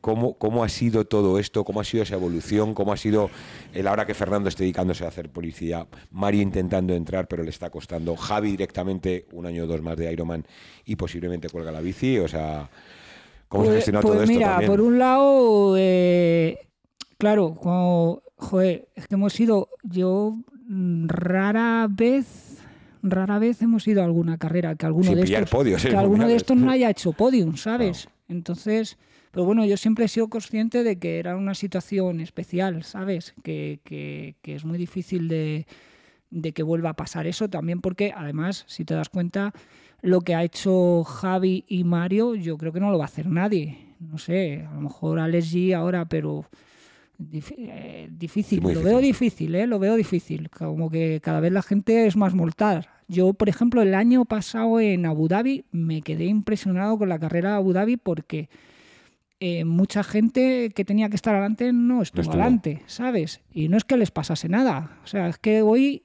eh, en una carrera tienes un momento crítico y estás fuera de carrera. Totalmente. Entonces, bueno, pues. Pues nada, eh, pues sí, pues es un poco duro, eh, pero bueno, en verdad tenemos que estar muy contentos porque, porque es que, eh, joder, que tenemos, tenemos cuatro o cinco tíos entre los 50 mejores del ranking. Eso viene ahora, eso viene ahora. Si todas las, todas las difíciles te las hemos dejado para el final. entonces, claro, dices, ostras, es que venimos de lo que venimos, pero lo, lo que están haciendo los chicos de ahora es, es la leche, ¿sabes? Es, es lo que yo te digo, yo muchas veces me, me pongo de mala leche cuando dicen, no, el sistema noruego, pero ¿qué sistema noruego? ¿Qué sistema noruego? Blumen y Iden. Es que no hay ningún sistema, el único sistema que realmente, desde que yo llevo en este mundillo funciona es el sistema de los franceses, que siempre, siempre tienen gente delante. Y luego el otro sistema, eh, que le pregunten a Javi, que le pregunten a Mario o que le pregunten a sus entrenadores qué han estado haciendo para hacer lo que han hecho. Porque es que lo han hecho bien y luego ahora mismo, joder, es que nosotros lo estamos haciendo bien, ¿sabes? Es que claro, venimos de donde venimos, pero es que el año pasado, ¿cuán- Correcto. ¿cuántas eh, medallas en Copas del Mundo se sacó? Y además El con, año pasado tuvimos con triatletas distintos. campeones O sea, de Copa que- del Mundo, o sea, el podio entre Copa del Mundo y series mundiales.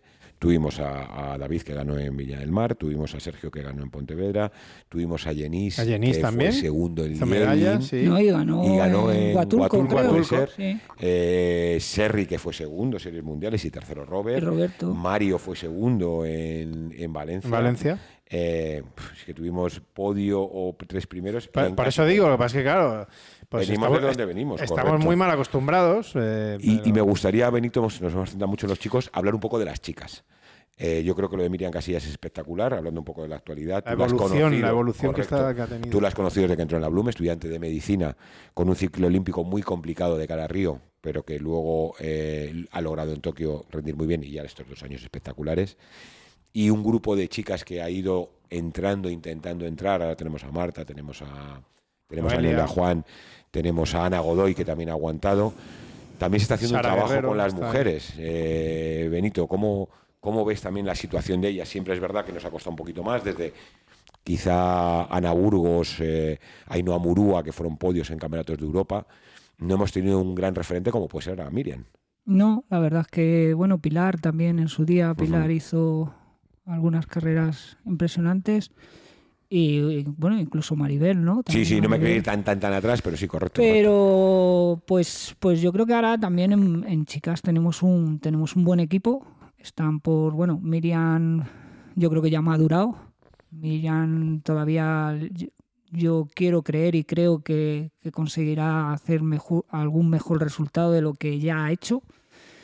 Y las demás pues están muy igualadas y bueno, pues eh, yo creo que eso es bueno, que estén igualadas porque eso las hará las hará que sean más competitivas y que no tengan momentos donde se puedan relajar.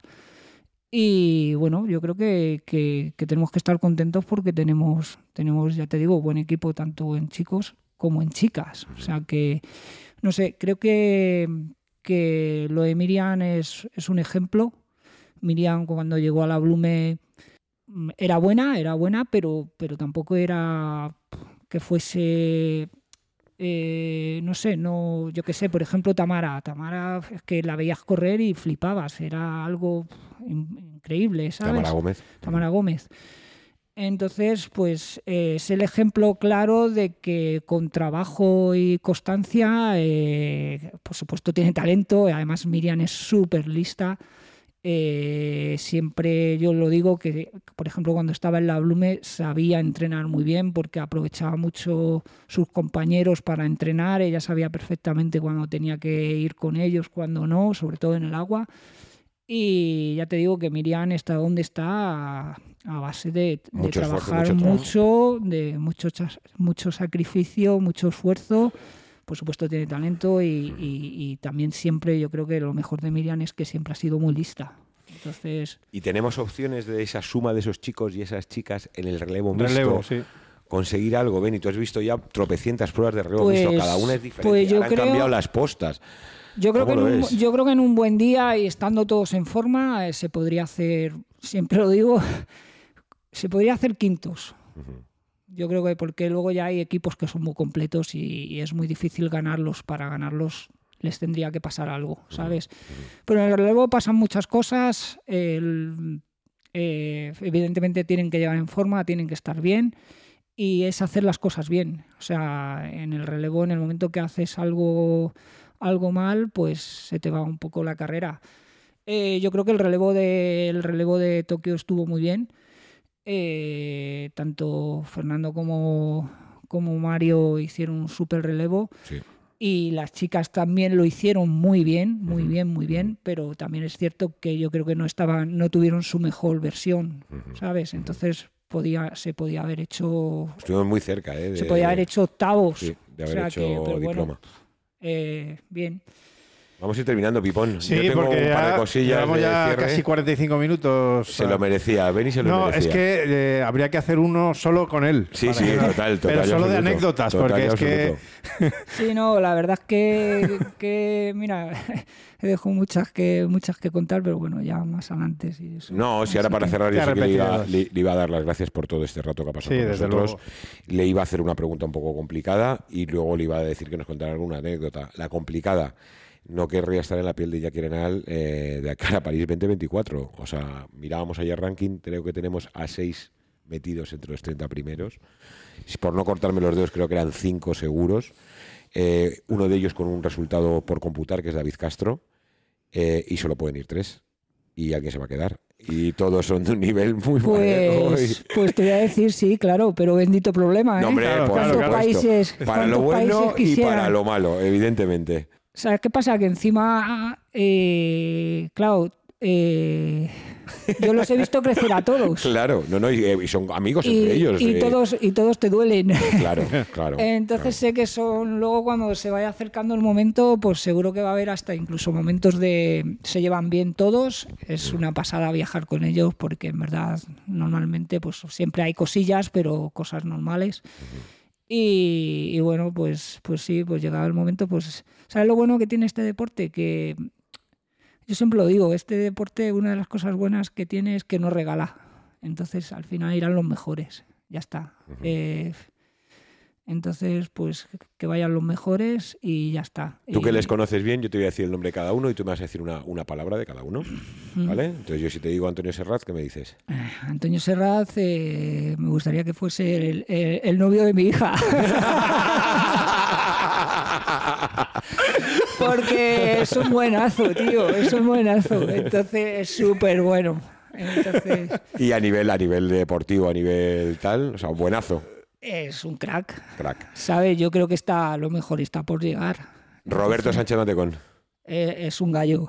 Los perros chiquititos que son los que mala leche, más mala leche tienen. Yo creo que Roberto, además, Roberto estuvo aquí en una época en la Blume y, y, joder, era de los que le tenías que parar los pies cada vez por tres.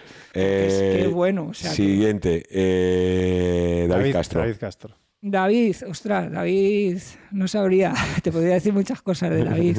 Eh, Qué rabia el otro día con lo bien que salió del agua, me cacho en cachis en la mar. Bueno, yo creo que David, eh, claro, muchas veces eh, con el tema de David también a veces me he enfadado, muchas veces porque la gente me dice, me decía, joder, David siempre le pasa algo. Digo, bueno, siempre pasa algo. ¿Cuántos quisieran tener el currículum de David? ¿Sabes? Es que no todo el mundo puede ser Mario, ni todo el mundo puede ser Javi, ni todo el mundo puede ser Fernando. Que por cierto, el otro día mirando un poco el currículum de Fernando, Alarza espectacular. flipaba, claro. Decía, hostias, es que, pues yo qué sé, eh, David, David, es que Explosivo.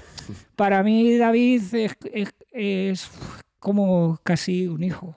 ¿sabes? Entonces, no sé, no, no. Sergio Baster. Buster es es es es súper listo, es, un crack. Y nos quedan dos, Alberto González y Jenis Grau. Alberto, Eh, Alberto. el despiste, El- el o como decía fugas, Iñaki, el, el fugas, el fugas. Eh, vamos el fuga, porque pues Alberto es mucho más, mucho más listo de lo que de lo que todos creemos y mucho más y mucho más inteligente. Sí, Eh, Alberto seguro que nos va a dar alguna sorpresa. Y por último, Jenis, Jenis es una avispa. una avispa. es una avispa. Jenis siempre, me acuerdo cuando empezó a venir a cosas de tecnificación, que yo le decía, ¿dónde has dejado el patinete? Por Parecía un por skater. por las pintillas que... Y ahora el otro día le dijo, ¿y el patinete qué dice? Ya voy en patinete eléctrico. tío". Qué chulo es. Así que... Vamos con las chicas. Miriam. Miriam, la niña lista de la clase. eh, Ana Godoy. Ana Godoy, ostras, Ana Godoy. Ana Godoy también la conozco de hace mucho, que estuvo aquí en la, en la Blume. Pues Ana también es muy lista, sabe, sabe muy bien hacer las cosas. Yo creo que Ana, cuando tiene, yo digo la vena, la vena Godoy, cuando la sale la vena Godoy es capaz de hacer cualquier cosa. Complicada, sí. Así que Eh, Noelia Juan. Noelia es única, es, es única, pero es me gusta porque es muy peleona. Me- y a mí la gente que pelea y lucha. Y dos más, por acabar un poco con las que estuvieron en Abu Dhabi. Marta Pintanel. Marta. Pues a Marta no termino de, de situarla. no termino, no sé qué decirte, pero también. Oye, pues no es gallega, ¿eh? es aragonesa. Ya, ¿eh? ya, ya, no, pero no termino. Pero bueno, Marta me gusta porque es peleona también en carrera y, joder, la tía está haciendo medicina. Uf, ostras, Sí. chapó. Y Sí. por último, Sara. Sara Guerrero. Pues Guerrero. Sara, pues también he tenido mucho trato con ella y Sara cuando llegó a la Blume yo creo que que coincidió con una generación Que era de la peor, chicas dilo entre tú y buen- yo. muy- Era la que llegaba con el nivel más justo. Y pues mira, a base de trabajo y constancia eh, está haciendo cosas que, que yo creo que, que ojo, ¿eh? Y, y espérate, espérate. Así que... ¿Alguna anécdota para acabar, Benito? ¿Algo Venga. con tus amigas japonesas o tus amigas chinas, amigos chinos? Joder, pues anécdotas es que puedo contar tantas, pero... ¿Alguna con, buena? Con lo de, no la, se- pa- y que con no lo se de la enfaden. pandemia, con lo de la pandemia, aquella Copa del Mundo en Miyazaki, ¿no? Creo que fue. eh, eh, creo que era Miyazaki. No, sería Yokohama. Yokohama o Yokohama. Que, que, que, no se podía ni mover, ¿no? no se podía ni mover, ¿no? No, ahí cuando sí, cuando se hace vuelta de la pandemia, se hace la primera la primera carrera en Yokohama, eh, pues sí, no nos podíamos mover, ya sabéis cómo, cómo, son los japos y ya sabemos cómo somos los españoles, pues nada, al gato y al ratón. Así que no, bueno, anécdotas podría contar muchas, pero ahora mismo la verdad es que no me... No te entras en ninguna... No, no sé, te podría contar, joder, pues mira, por contarte algo, eh, eh, para antes de, los Juegos de, Río, eh, estuve una temporada larga, estuvimos en Australia, estuve en New Plymouth y desde ahí nos fuimos a Sudáfrica, a Stellenbosch. fui con Fernando, prácticamente Fernando o sea, estuvimos con todos, pero luego la, la parte final del viaje con, con, Fernando Alarza. Y entonces, eh, pues estábamos, aquel sitio decían que era la leche para entrenar. Yo no, no, no lo veías. No, lo encontré en ningún momento, pero hicimos el intento, ¿no? Eh, teníamos un coche de alquiler y pues nos movíamos por allí, pero yo enseguida me, me, me di cuenta que aquello no era, que era peligroso, que no era muy seguro. Y, joder, eh, uno de los primeros días que salimos en bici, pues yo soy mucho de mirar Google Maps y hacer rutitas, me encanta. Y digo, mira, Fernando, esta ruta tan tiene pinta de estar. Y es verdad que, estaba bien la ruta, molaba un montón.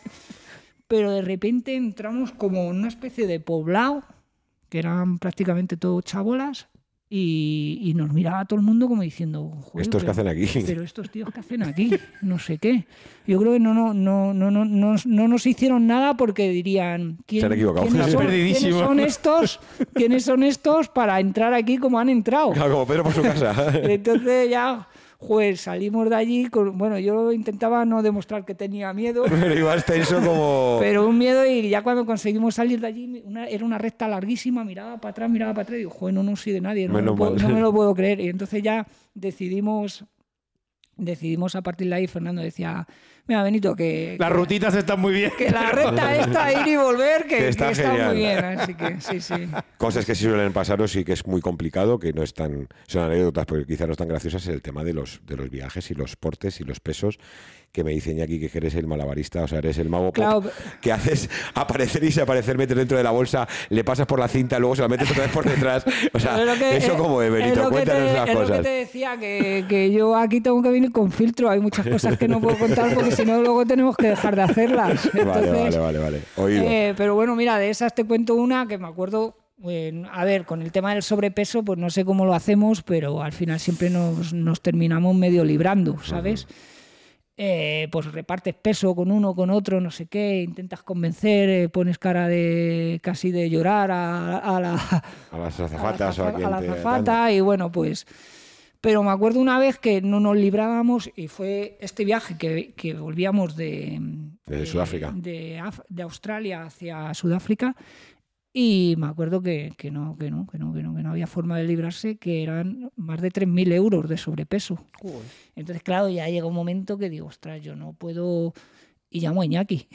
digo, ¿qué hacemos? Iñaki, oye, ¿qué pasa esto? Y es que ya no nos podemos librar de más peso, que... Eh, pues nada, pues... pues Tira para adelante. Pues, ¿Qué vas a hacer? Pues pagar. Claro. Pero al final nos libramos. No voy a contar cómo. Ay, nos vas a pero, lo pero, no, pero, no, pero, nos libramos y viajamos. Sí, joder, vaya tela. Y hay viajes y países, eh, Benito, que es que no hablan ni inglés, que tienes que un sitio para comer, un sitio para no sé qué, o sea que es, que pues es mira, complicado, ese, ese tema del inglés es la leche porque mi, mi asignatura pendiente y la verdad es que he hecho intentos de, de pero me cuesta mucho. Eh, hubo una época que hasta incluso me pusieron una profesora de, de una profesora de inglés uh -huh. que bajaba allí a la Blume, al Cargirus, a darme dos días clase. Uh -huh. Y la verdad es que casi siempre la dejaba plantada porque siempre surgían viajes, cosas y siempre tenía que hacer cosas. Y, y ella, además, una tía súper maja, era una. Eh, me dijo, mira Benito, yo tengo un reto contigo y es que aprendas a hablar inglés, pero claro, si me vas a estar dejando tirada continuamente, Ah, pues, pues no, no, no me motiva, ¿sabes? Yo tengo, tengo trabajo de sobra, ¿sabes? Que no... y al final lo dejé. Eh, ¿Qué ha pasado? Que nunca me ha dado vergüenza, siempre me ha apañado y bueno, pues, pues es como que no lo he necesitado. De hecho, muchas veces creo que el no saber inglés me ha librado de situaciones complicadas. No, no entiendo nada, no entiendo nada. Hasta luego. Entonces, pero ahora ya tengo una edad y ya me va dando vergüenza y a veces tengo que encontrar el, el momento de ponerme, de ponerme con el tema del inglés a ver si soy capaz de, de solucionarlo. Casi una hora, Pipe. Pues nada, pues un placer. Ha sido un ¿Qué placer. te vamos a decir, Benito? Menuda liada te hemos metido. Muchas gracias por este ratazo y, y por tu sabiduría, tus eh, anécdotas que, que han estado bastante graciosas. Y, y ya repetiremos, ¿eh? Porque Seguro, seguro. A ver, nosotros seguro que le me queda meteremos, con ganas de más. le meteremos Bueno. en algún momento más y nada, agradecértelo, Beni. Bueno, pues nada, pues a mí también me vendrá bien porque una vez alguien me dijo que además de hacer, tengo que hacer qué hago. Todavía muchas veces eh, no me da tiempo a hacer todo lo que me gustaría hacer, pero sí que es verdad que me, me tengo que empezar a vender un poquito mejor porque sí que es cierto, ya te digo que nunca he sido consciente de ello, pero lo que yo he vivido, lo que yo he visto, eh, muy poca gente, muy poca gente lo ha vivido y lo ha visto y entonces Totalmente. creo que que yo lo tengo que aprovechar y, y- y- y mi entorno también lo tiene que aprovechar. Y que sí. A las pruebas vas, porque siempre que comentamos en Teledeporte se te ve con tu gorrito de pescador. Ahí Ese gorrito de Benito, pescador Benito, vamos, es que- inconfundible, es inconfundible. Muchas gracias, Benito, de verdad, ¿eh? Gracias, Pues nada, Benito. chicos, gracias a vosotros. es posible que nunca vuelvas a tener tan cerca la gran final de las series mundiales. Pontevedra y Fetri te brindan la oportunidad de vivir al máximo el mayor evento del triatlón internacional, disfrutando como espectadora o espectador o compitiendo en las carreras de grupos de edad. Del 22 al 24 de septiembre de 2023, gran final de las series mundiales de triatlón y el Campeonato del Mundo en Pontevedra. ¿Te apuntas?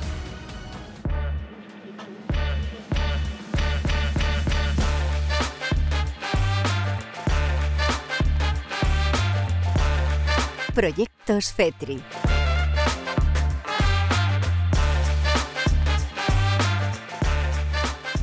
Hemos hablado de lo deportivo, pero hay otras parcelas que siempre son importantes eh, y de las que también queremos eh, hablar en este podcast y que la gente vaya conociendo eh, proyectos y, y, bueno, pues un poco eh, las cosas que hace la federación eh, aparte de lo meramente de- deportivo. Esos proyectos tienen, eh, digamos, una estructura con un nombre que es FETRIMAS y bueno, pues que, siguen funcionando y que son muy, una parte muy importante de, la FETRI, ¿no, Dani? Así es, en Fetrimas, más como el símbolo de más, no un Fetrimax con X para que no haya dudas, Fetrimas, aglutina todos esos proyectos transversales, ahora me corregirá nuestro compañero protagonista de la entrevista, que se vinculan de una, de una u otra forma a ejes estratégicos de la FETRI o actividades paralelas de la FETRI y que quién mejor que el responsable de esos proyectos, como es mi compañero Alejandro Zaragoza, para que, que nos lo cuente. Pues vamos a saludarle ya. Alex, ¿qué tal? Muy buenas. Buenos días, ¿qué tal? Pasales.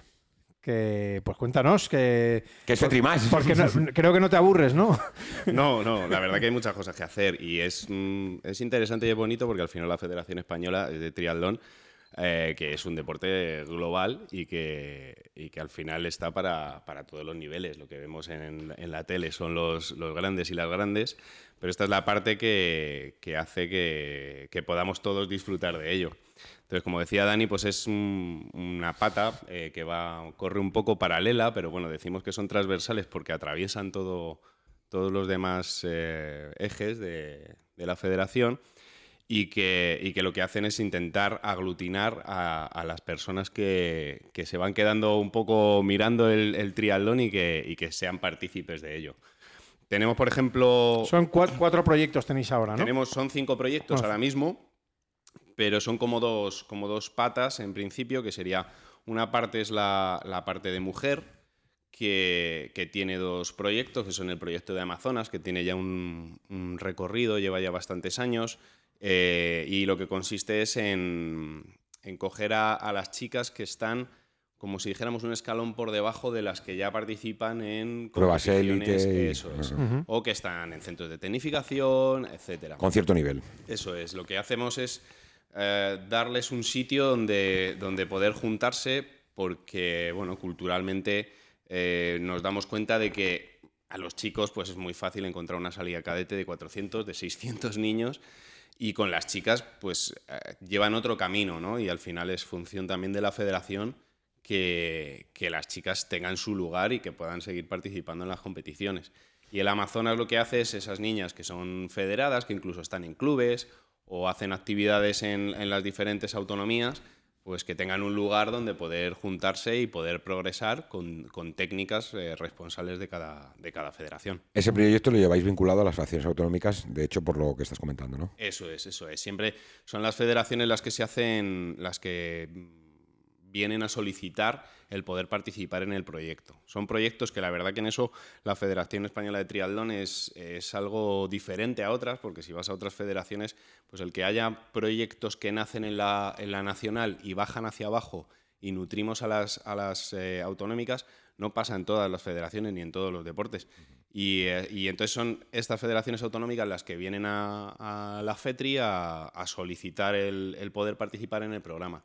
El Amazonas, como, como decía, tiene ya un recorrido y entonces ya son 16 federaciones las que, las que participan, pero las 19 tienen una mm, participación, eh, aunque sea eh, de manera del desarrollo de la mujer. ¿vale? Es decir, eh, nuestro objetivo siempre va a ser que participe todo el mundo. para esto están estos Claro, claro, sí, sí. Entonces, pues las, las federaciones que no están dentro, lo que hacemos es ver de qué manera, cuál es el camino de llegar a lo que es el mínimo hoy de Amazonas y que puedan entrar. Ani- Animarlas, vamos, a que, a que es, participen. es. claro. Facilitarles las cosas, sí, sí. correcto. Y el segundo es lideresas de Eso disco. es. Entonces, de, de Amazonas surgió una idea que es eh, como bajar más abajo, que es lideresas. Igual que, que nos cuesta que haya en las salidas de, de triatlón, pues cuesta a veces que las, que las mujeres tengan su espacio en los clubes y muchas veces es eh, tener ese sitio donde poder entrenar entre chicas y que sea un espacio pues que no tenga por qué ser competir, simplemente el practicar el triatlón y que sea una actividad divertida y disfrutarlo. Incluso puntos de encuentro para hacer una salida en bici, una salida a carrera es. a pie de gente que a lo mejor no ha hecho triatlón en su vida, simplemente les gusta algún deporte y facilitar a una persona de esa sede, de esa localidad, el, oye, organiza una cita, nosotros te damos, pues creo que es un tema de ropa o no sé qué tipo de... Sí, de hecho, de en, este, en este caso es algo súper sencillo. Para mí es un proyecto que es eh, ganador 100%, porque lo único que hacemos es eh, aprovecharnos, en este caso, de la experiencia que tienen las responsables amazonas y las federaciones autonómicas, pero que para, para mm, estas federaciones también es interesante porque a- abarca un, un amplio grupo de chicas, lo que hacemos es aprovecharnos de su experiencia para poder hacer unas actividades, pero que son con mucho menos intensidad, con mucho menos volumen, con mucha menos calidad a nivel técnica. Más lúdicas, ¿no? Más Sí, que no tienes que ser campeona del mundo. Acercarte al deporte y... Y lo único que hace es eh, comunidad. crear un espacio en el que dice, chicas, nos juntamos aquí para hacer eh, triatlón y pueden salir un- a correr o pueden hacer un- una sesión de bici o de mecánica o, bueno, pues acercar el triatlón a, a cualquier chica. Esto está súper eh, instaurado en Reino Unido eh, con el tema de correr. Eh, hay una aplicación eh, y, y creo que hay quedadas de, Sí, sí, sí, pero sí. salvajes, de Sí, sí, miles de personas que se, que se concentran en un sitio y se ponen a correr. Sí, y, y- Esa, esa es un poco la idea, Pipe. Hay otras federaciones, ciclismo también hace sus quedadas Mm. y demás. Y esa ha sido un poco la idea. Y como dice Alex, pues, bueno, un proyecto que ha nacido un poquito después de Amazonas, pero que esto yo no sé si es la segunda o tercera temporada. Y que nosotros que desde comunicación nos hacemos eco en redes sociales de las que se van generando. Raro es la semana que no ves que hay una en Sevilla, una en Lleida, una en Valencia. Es verdad que está.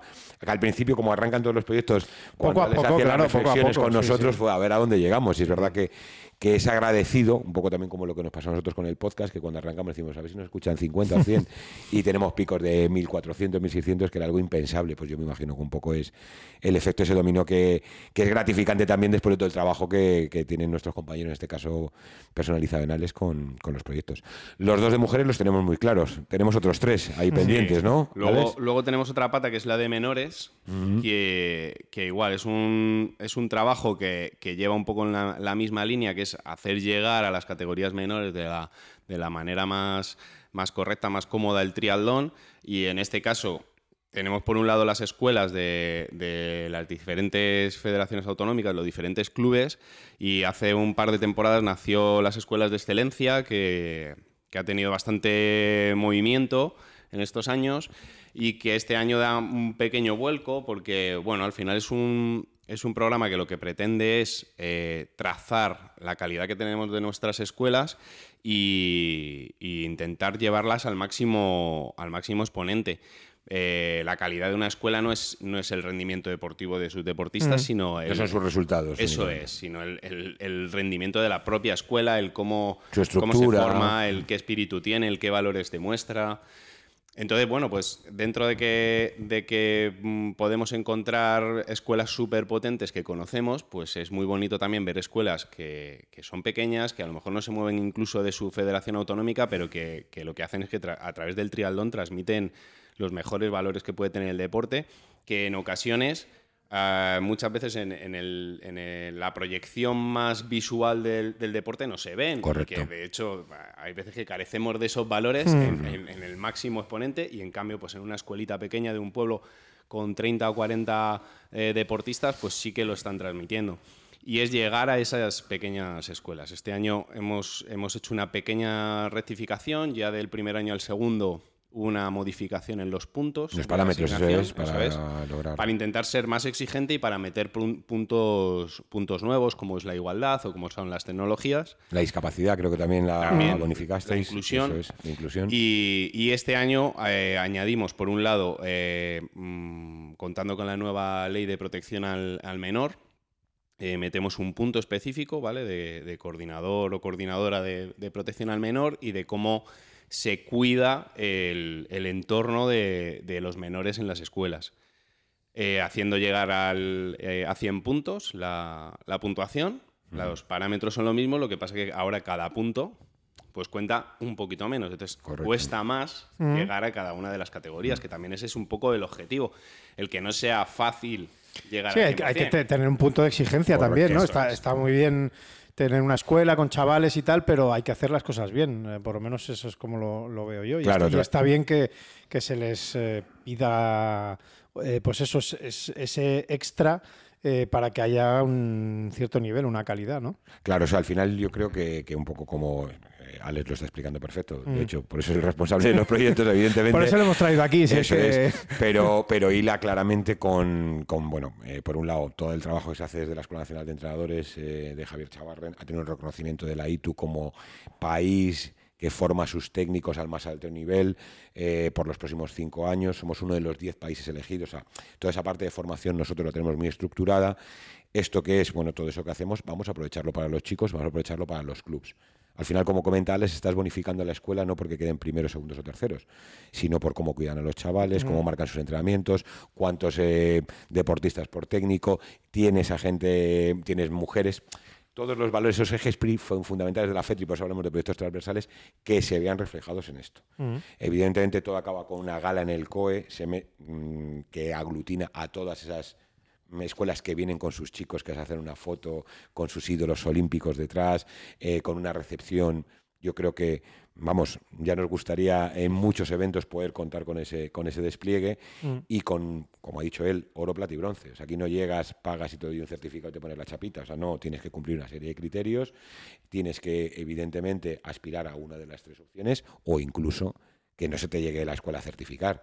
Entonces, mm, creo que Alex lo explica muy bien. La idea que es que podamos certificar a 300 escuelas. Claro, de eso en ese caso lo que, lo que decías es de pagas o, no. es una cosa que, esto conlleva un trabajo y, al final es estar eh, pendiente de las escuelas, pendiente de cómo se desarrolla el programa.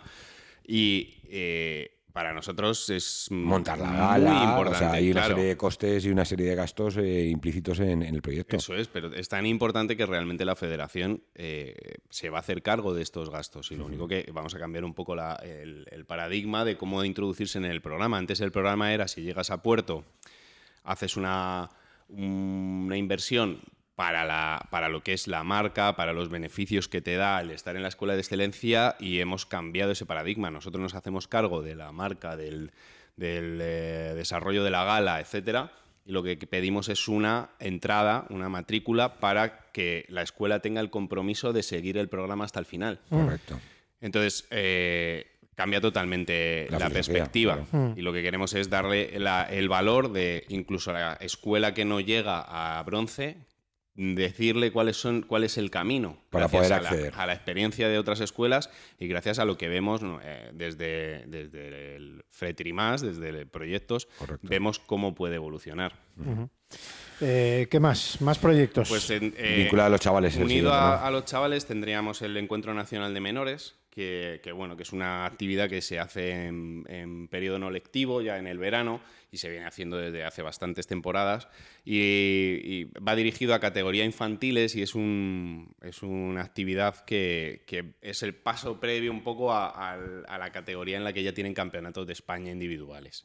Que se porque- empiecen a sentir ya eh, importantes, ¿no? Lo- y lo que es realmente Porque tengo una pregunta. ser triatleta, ¿no? En- Sí, y Alex, un segundito, por, por encuadrar esto, catego- cuando hablamos de categorías menores, que hemos hablado muy genérico, ¿a qué edades nos estamos refiriendo? Eh, ¿A qué categorías? Benjamín, Alevín, cadete, junior, juvenil, o sea, ¿qué engloba toda esta parte de categorías menores que categoría- hablamos? Y el encuentro nacional menores, ¿en qué edades está? Categorías menores es por debajo de sub-23, ¿vale? Es decir, eh, junior que es 18-19, todo lo que es por debajo. Juvenil, cadete, eso, infantil, es juvenil, cadete, infantil, alevín, benjamín, prebenjamín, vale, desde donde, desde donde lleguen, ¿vale? Todo eso son categorías menores para nosotros. Perfecto, Entonces, esto, a partir de cadete hay campeonato de España individual. eso es.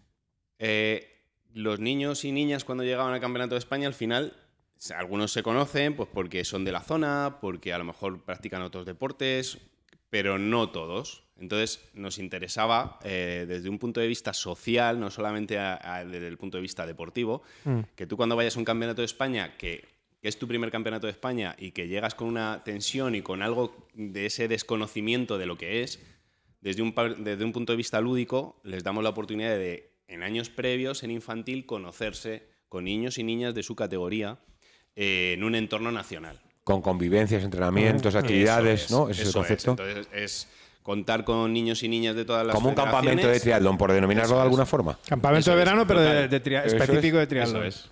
Y entonces contamos con técnicos y técnicas también de todas las federaciones autonómicas y, y este año, por ejemplo, nos vamos a Logroño y allí lo que hacemos son cuatro días de unas convivencias que, que son directamente relacionadas con el triatlón, pero que van más dirigidas a que se conozcan y que al año siguiente, cuando vayan a un campeonato de España, ya un niño o una niña de Galicia se esté juntando con uno de Murcia. Correcto. Y Muy que, bueno. y que se conozcan y que digan, no, es que voy a ver a mi amigo o a mi amiga en el Campeonato de España. Quitamos un poco el, el- el- La presión el elemento competitivo del Campeonato de España puro y duro eh, en, el, en el desarrollo de todo el campeonato. Que también ese. Yo soy del que, del que piensa que el deporte es competición, Sí.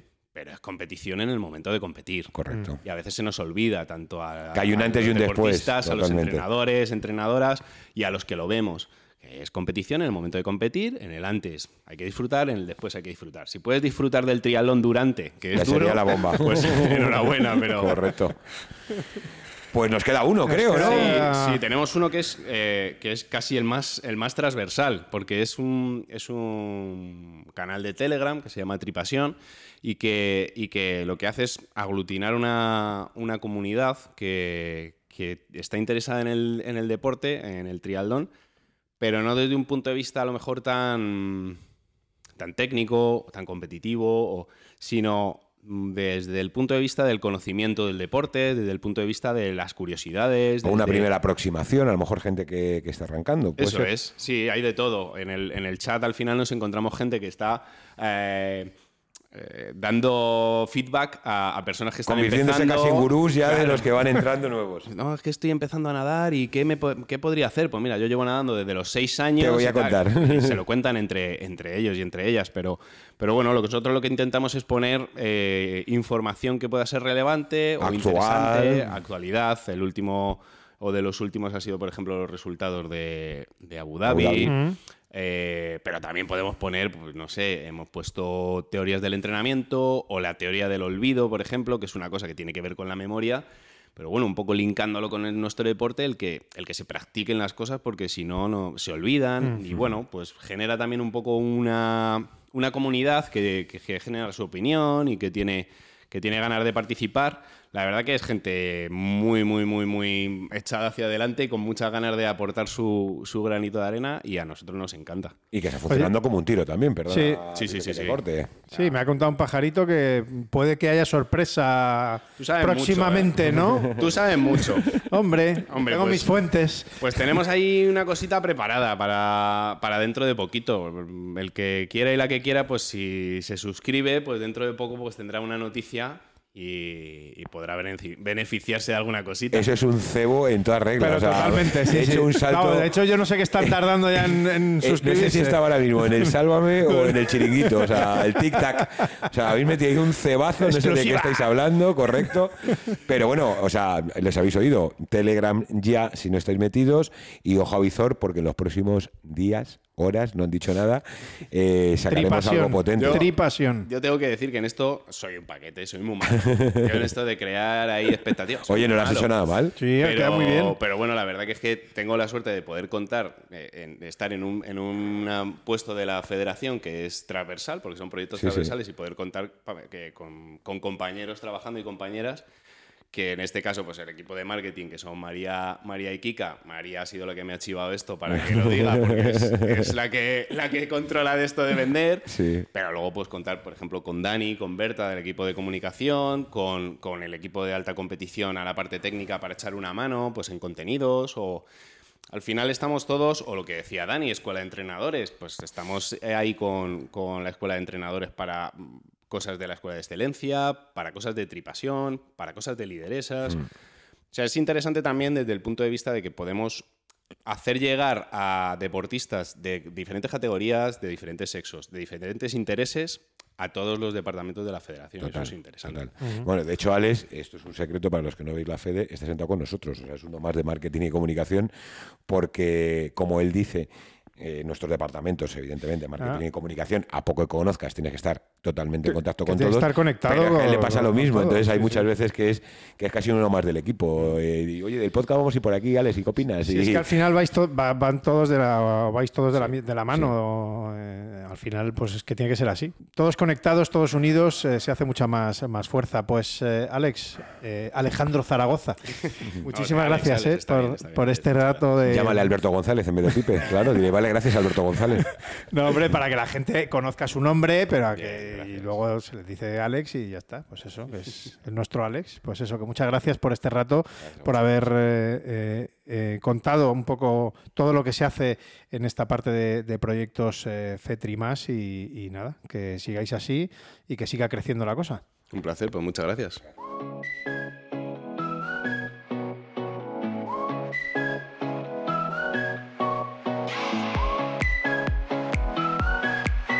La agenda de la FETRI.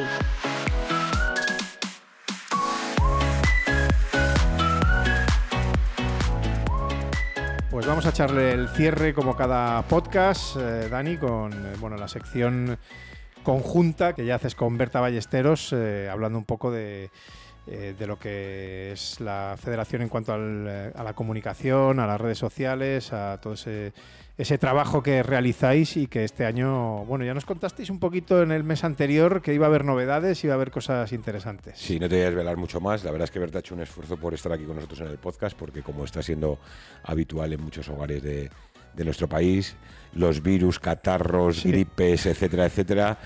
Veréis que la voz la tiene un poquito tomada, pero no ha querido perderse la cita. No y- se nota nada. Y mejor que no nos lo cuente nota. ella. Berta, ¿qué tal? Muy buenas. Hola, buenas. Nada, no se nota nada. ya veo que Dani me ha robado mi sección. Eso, eso intentó, eso intentó. No, si no lo hago yo solo, tal. Habéis visto que no, ¿eh? que he dicho yo doy un paso al frente, doy un paso a un lado y digo, Berta, cuéntalo tú. Sí, sí, sí. Bueno, Bueno, cuéntanos cosas de, de este mes. bueno, pues este mes eh, vamos a. Hemos estado pensando mucho cómo podríamos darle una vuelta a todo el tema de redes sociales, a nuestra imagen. Y nada, al final pues vamos a, hemos creado un montón de, cosas nuevas, de, sobre todo vamos a vincular mucho eh, las cosas a nivel visual con colores y, y que hemos hecho pues apartados, ¿no? Eh, para triarmada, triarmada, luego un apartado más nacional para cuando vengan todos los campeonatos de España y luego también una parte pues un poquito más institucional de todo lo que la FETRI hace paralelamente, ¿no?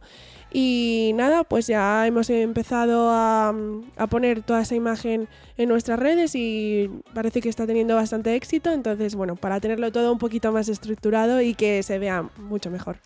Está siendo muy modesta. O sea, al final lo que hemos conseguido ha sido que se erija un poco como nuestra figura de community manager, un poco de organizar toda la parte nuestra de redes. Es verdad que hacíamos bastante trabajo y sacamos muchas cosas y con un orden, pero ahora lo que estamos haciendo es ponerlo bonito. Se nota que, que ella ha intentado crear un protocolo de actuación para que tengamos unos mensajes dedicados para cada una de las redes independientes y, como ha dicho ella, por unos códigos de color y, y poder de un simple vistazo que nuestros muros sean mucho A más saber de por dónde van los tiros, Eso ¿no? es. Entonces, bueno, que, que nos está poniendo firmes a todos con el tema de las redes Como, sociales. como tiene que ser, como tiene que ser. Sí, sí que es verdad que las redes pues son nuestra carta de presentación eh, de cara además a los más jóvenes y para, bueno, no más jóvenes, pero en- al final eh, ya la comunicación se ha convertido en eso. O sea, para lo bueno y para lo malo, es verdad que nosotros seguimos manteniendo toda la, parte escrita y, en eso Dani hace un, gran trabajo, además de la parte de, pues, de entrevistas o este podcast que sirve para, para ampliar información.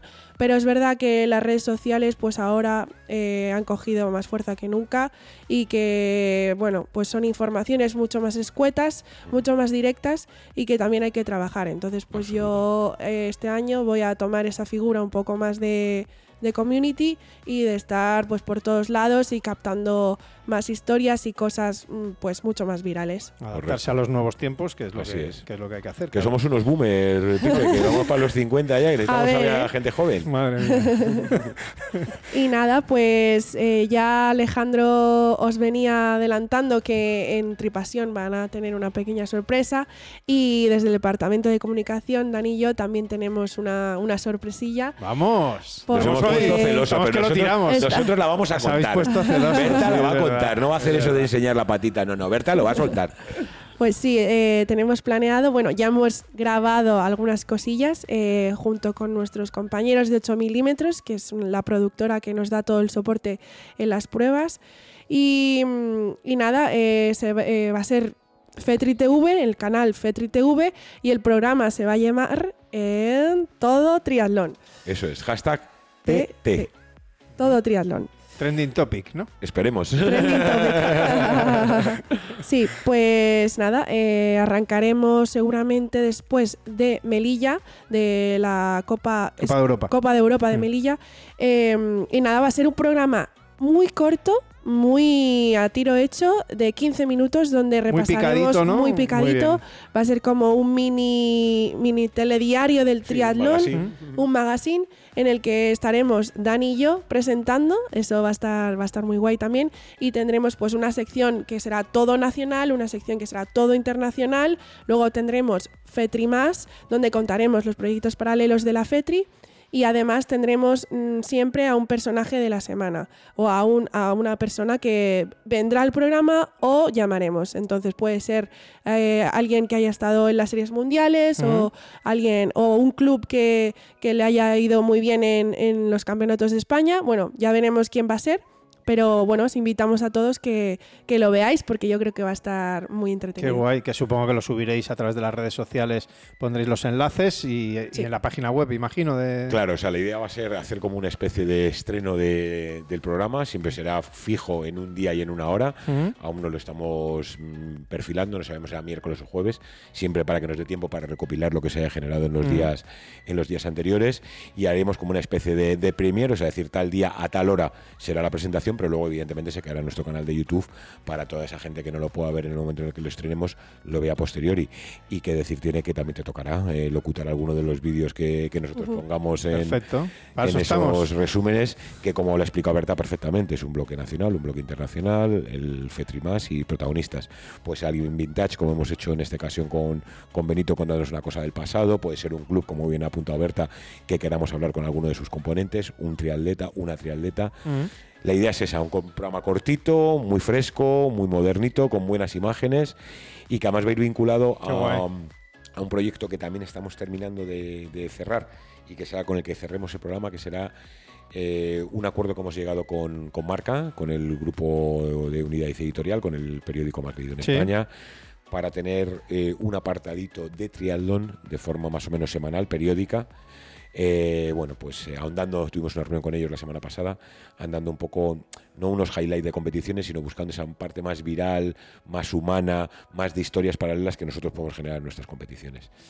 Que sea un poco el cierre del programa. Qué buena pinta todo, qué Sí, buena sí, pinta, sí. qué bien suena, qué bien suena, qué ganas de, de- de empezar. ¿Cuándo es el, el estreno? Pues eso, estamos pensando que después de Melilla, Eso, después de Melilla. después de Melilla. Y nada, o eh, sea, en dos, sem- grabaremos. dos semanas. Claro, a ver, la idea va a ser que después de cada competición siempre tengamos un programa. Evidentemente tendremos algunos especiales paralelos. Haremos algo con Madrid, seguro, con Ibiza y con Pontevedra. Más allá incluso de un programa al final de año, un poco de resumen del año, que bueno, varias partidas especiales, pero seguro que después de cada prueba nacional que tengamos en, en nuestro país, ya sea Campeonato de España o prueba internacional, esa semana posterior tendremos ese programita. Este primero de Melilla nos va a costar un poco más cerrarlo porque al final tendremos que meter algo de Abu Dhabi, que ya ha sido la primera serie Sí, mundial, sí, sí. tendremos que meter algo de Albacete, tendremos que meter algo de Melilla, entonces vamos a ver cómo lo formamos, porque tampoco no queremos pasar de ese formato de 15-20 minutos, porque si no se va a hacer muy pesado, pero sí que es verdad que en este tendremos que aglutinar un poquito más, porque al ser el, el de arranque hemos tenido ya dos o tres semanas de actividades. Sí. Sí, que ya ha empezado la competición. eh, empezó Abu Dhabi, eh, ya empiezan las ligas esta semana en, en Albacete, en el Campeonato de Sí, España. los perdón, clubs, eh, de- clubs, empezamos ya con el tema de, de ligas de clubs, en Albacete este fin de semana, y, Copa de Europa y de tenemos Copa de Melilla. Junior y Élite. Sí. Que por cierto le puedes preguntar, ya que estamos y aprovechamos con Berta, que no hemos hablado nada de actualidad de redes sociales, ha estado subiendo cositas. Porque A, a eso iba ahora, a eso iba Eso ahora. Hemos estado en los centros de alto rendimiento, Sí. hemos tenido Abu Dhabi, bueno, que te cuente un poco, que te cuente un poco lo que, lo que ha habido. Pues sí, eh, estuvimos en los altos, eh, uy, en los altos, en los centros de alto rendimiento. eh, estuvimos en Murcia, en Extremadura y acabamos en, y también estuvimos en Soria. Y nada, pues muy bien porque estuvimos grabándoles pues en la piscina, en la bici, fuimos con Iñaki Arenal también con el seleccionador en su furgoneta de- del año de Matusalén. Que cuando lo oiga me va a regañar, pero no, no, de verdad, tremendo. Eh, pero, pero muy bien, una aventura muy buena. Y, y subimos, pues hicimos reels, hicimos luego un reportaje más amplio de 15 minutos de cada centro de alto rendimiento, que también animo a todos los jóvenes a que lo vean, para que vean las posibilidades que tienen.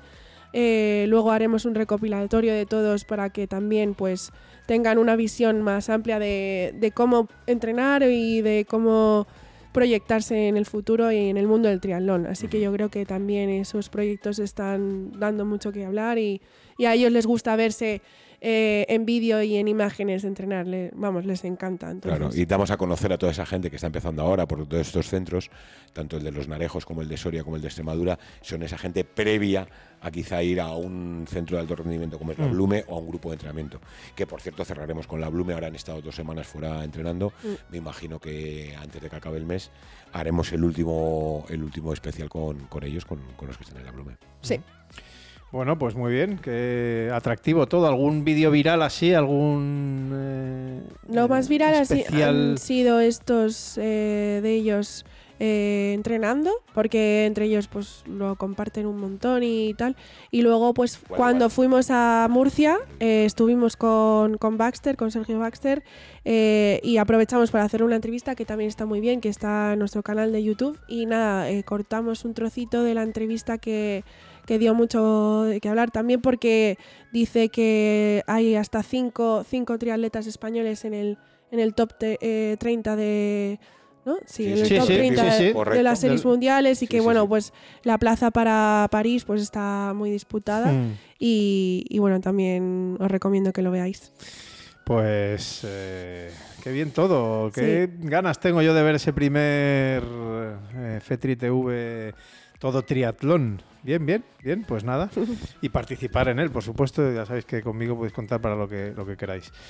Eh, pues no sé si me dejo algo más o está todo ya ok. Yo creo que sí. Nada, que seguiremos en, en TikTok y, y, como siempre, lo que pasa que ahora está un poco parado porque, claro, estamos preparando todo y tal, pero que en cuanto arranquen las competiciones eh, vamos a empezar Claro, que al con, final eso es lo que con la creación de también. contenido y, y nada, que siga a todo el mundo muy atento porque se vienen cositas. Se vienen cositas interesantes. eh, Así es, nada, que nos sigan en redes sociales, como siempre, arroba triatlón SP Eh. o Federación Española de Triatlón y el canal de Telegram, como ya ha dicho Alex, Tripasión, que yo creo que esos son los, los canales potentes, como ha dicho Berta ahora mismo en las redes sociales, es la carta de presentación, es tu hoja de ruta eh, en la que todo el mundo se ve reflejado y un poco que es tu, tu firma de autoridad y bueno, pues ahí están las nuestras, así que os invitamos a todos a seguirlas.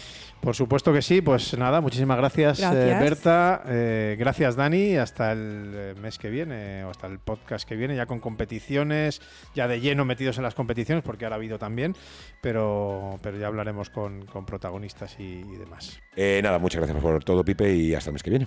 Venga, pues nos vemos el mes que viene. Hasta el mes que viene. Chao.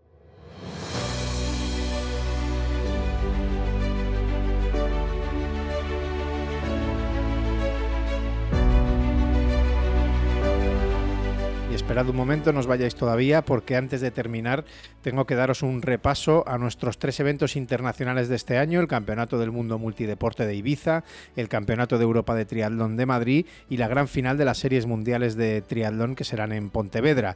Y empezamos por la última porque Pontevedra la semana pasada celebró la instalación de la bandera de la World Triathlon en la ciudad para conmemorar los 200 días hasta la celebración de la gran final y dando así el pistoletazo de salida a la apertura de Toda la información la podéis encontrar en la web de la FETRI y de la World Triathlon. Respecto a Madrid, las últimas novedades han sido la publicación de los circuitos élite y para triatlón que se suman a los ya anunciados anteriormente de los grupos de edad en distancia estándar y sprint. En cuanto a Ibiza, ha anunciado que la PTO incluirá su competición europea entre los eventos que componen el Campeonato del Mundo Multisport y con la presencia de las principales figuras de la larga distancia como son Frodeno o Blumenfeld. Y por último, y para cerrar este repaso a nuestras competiciones internacionales en España, destacar el reto FETRI Legends a los grupos de edad que participen en los tres grandes eventos internacionales, es decir, en las Series Mundiales de Pontevedra, en el Campeonato de Europa de Madrid y en al menos dos pruebas del Mundial Multideporte de Ibiza, dichos FETRI Legends recibirán su merecido homenaje a la conclusión de las Series Mundiales de Pontevedra. Ahora sí, muchas gracias por escuchar Triatlón con mayúsculas el próximo mes, más y mejor. Hasta entonces, chao.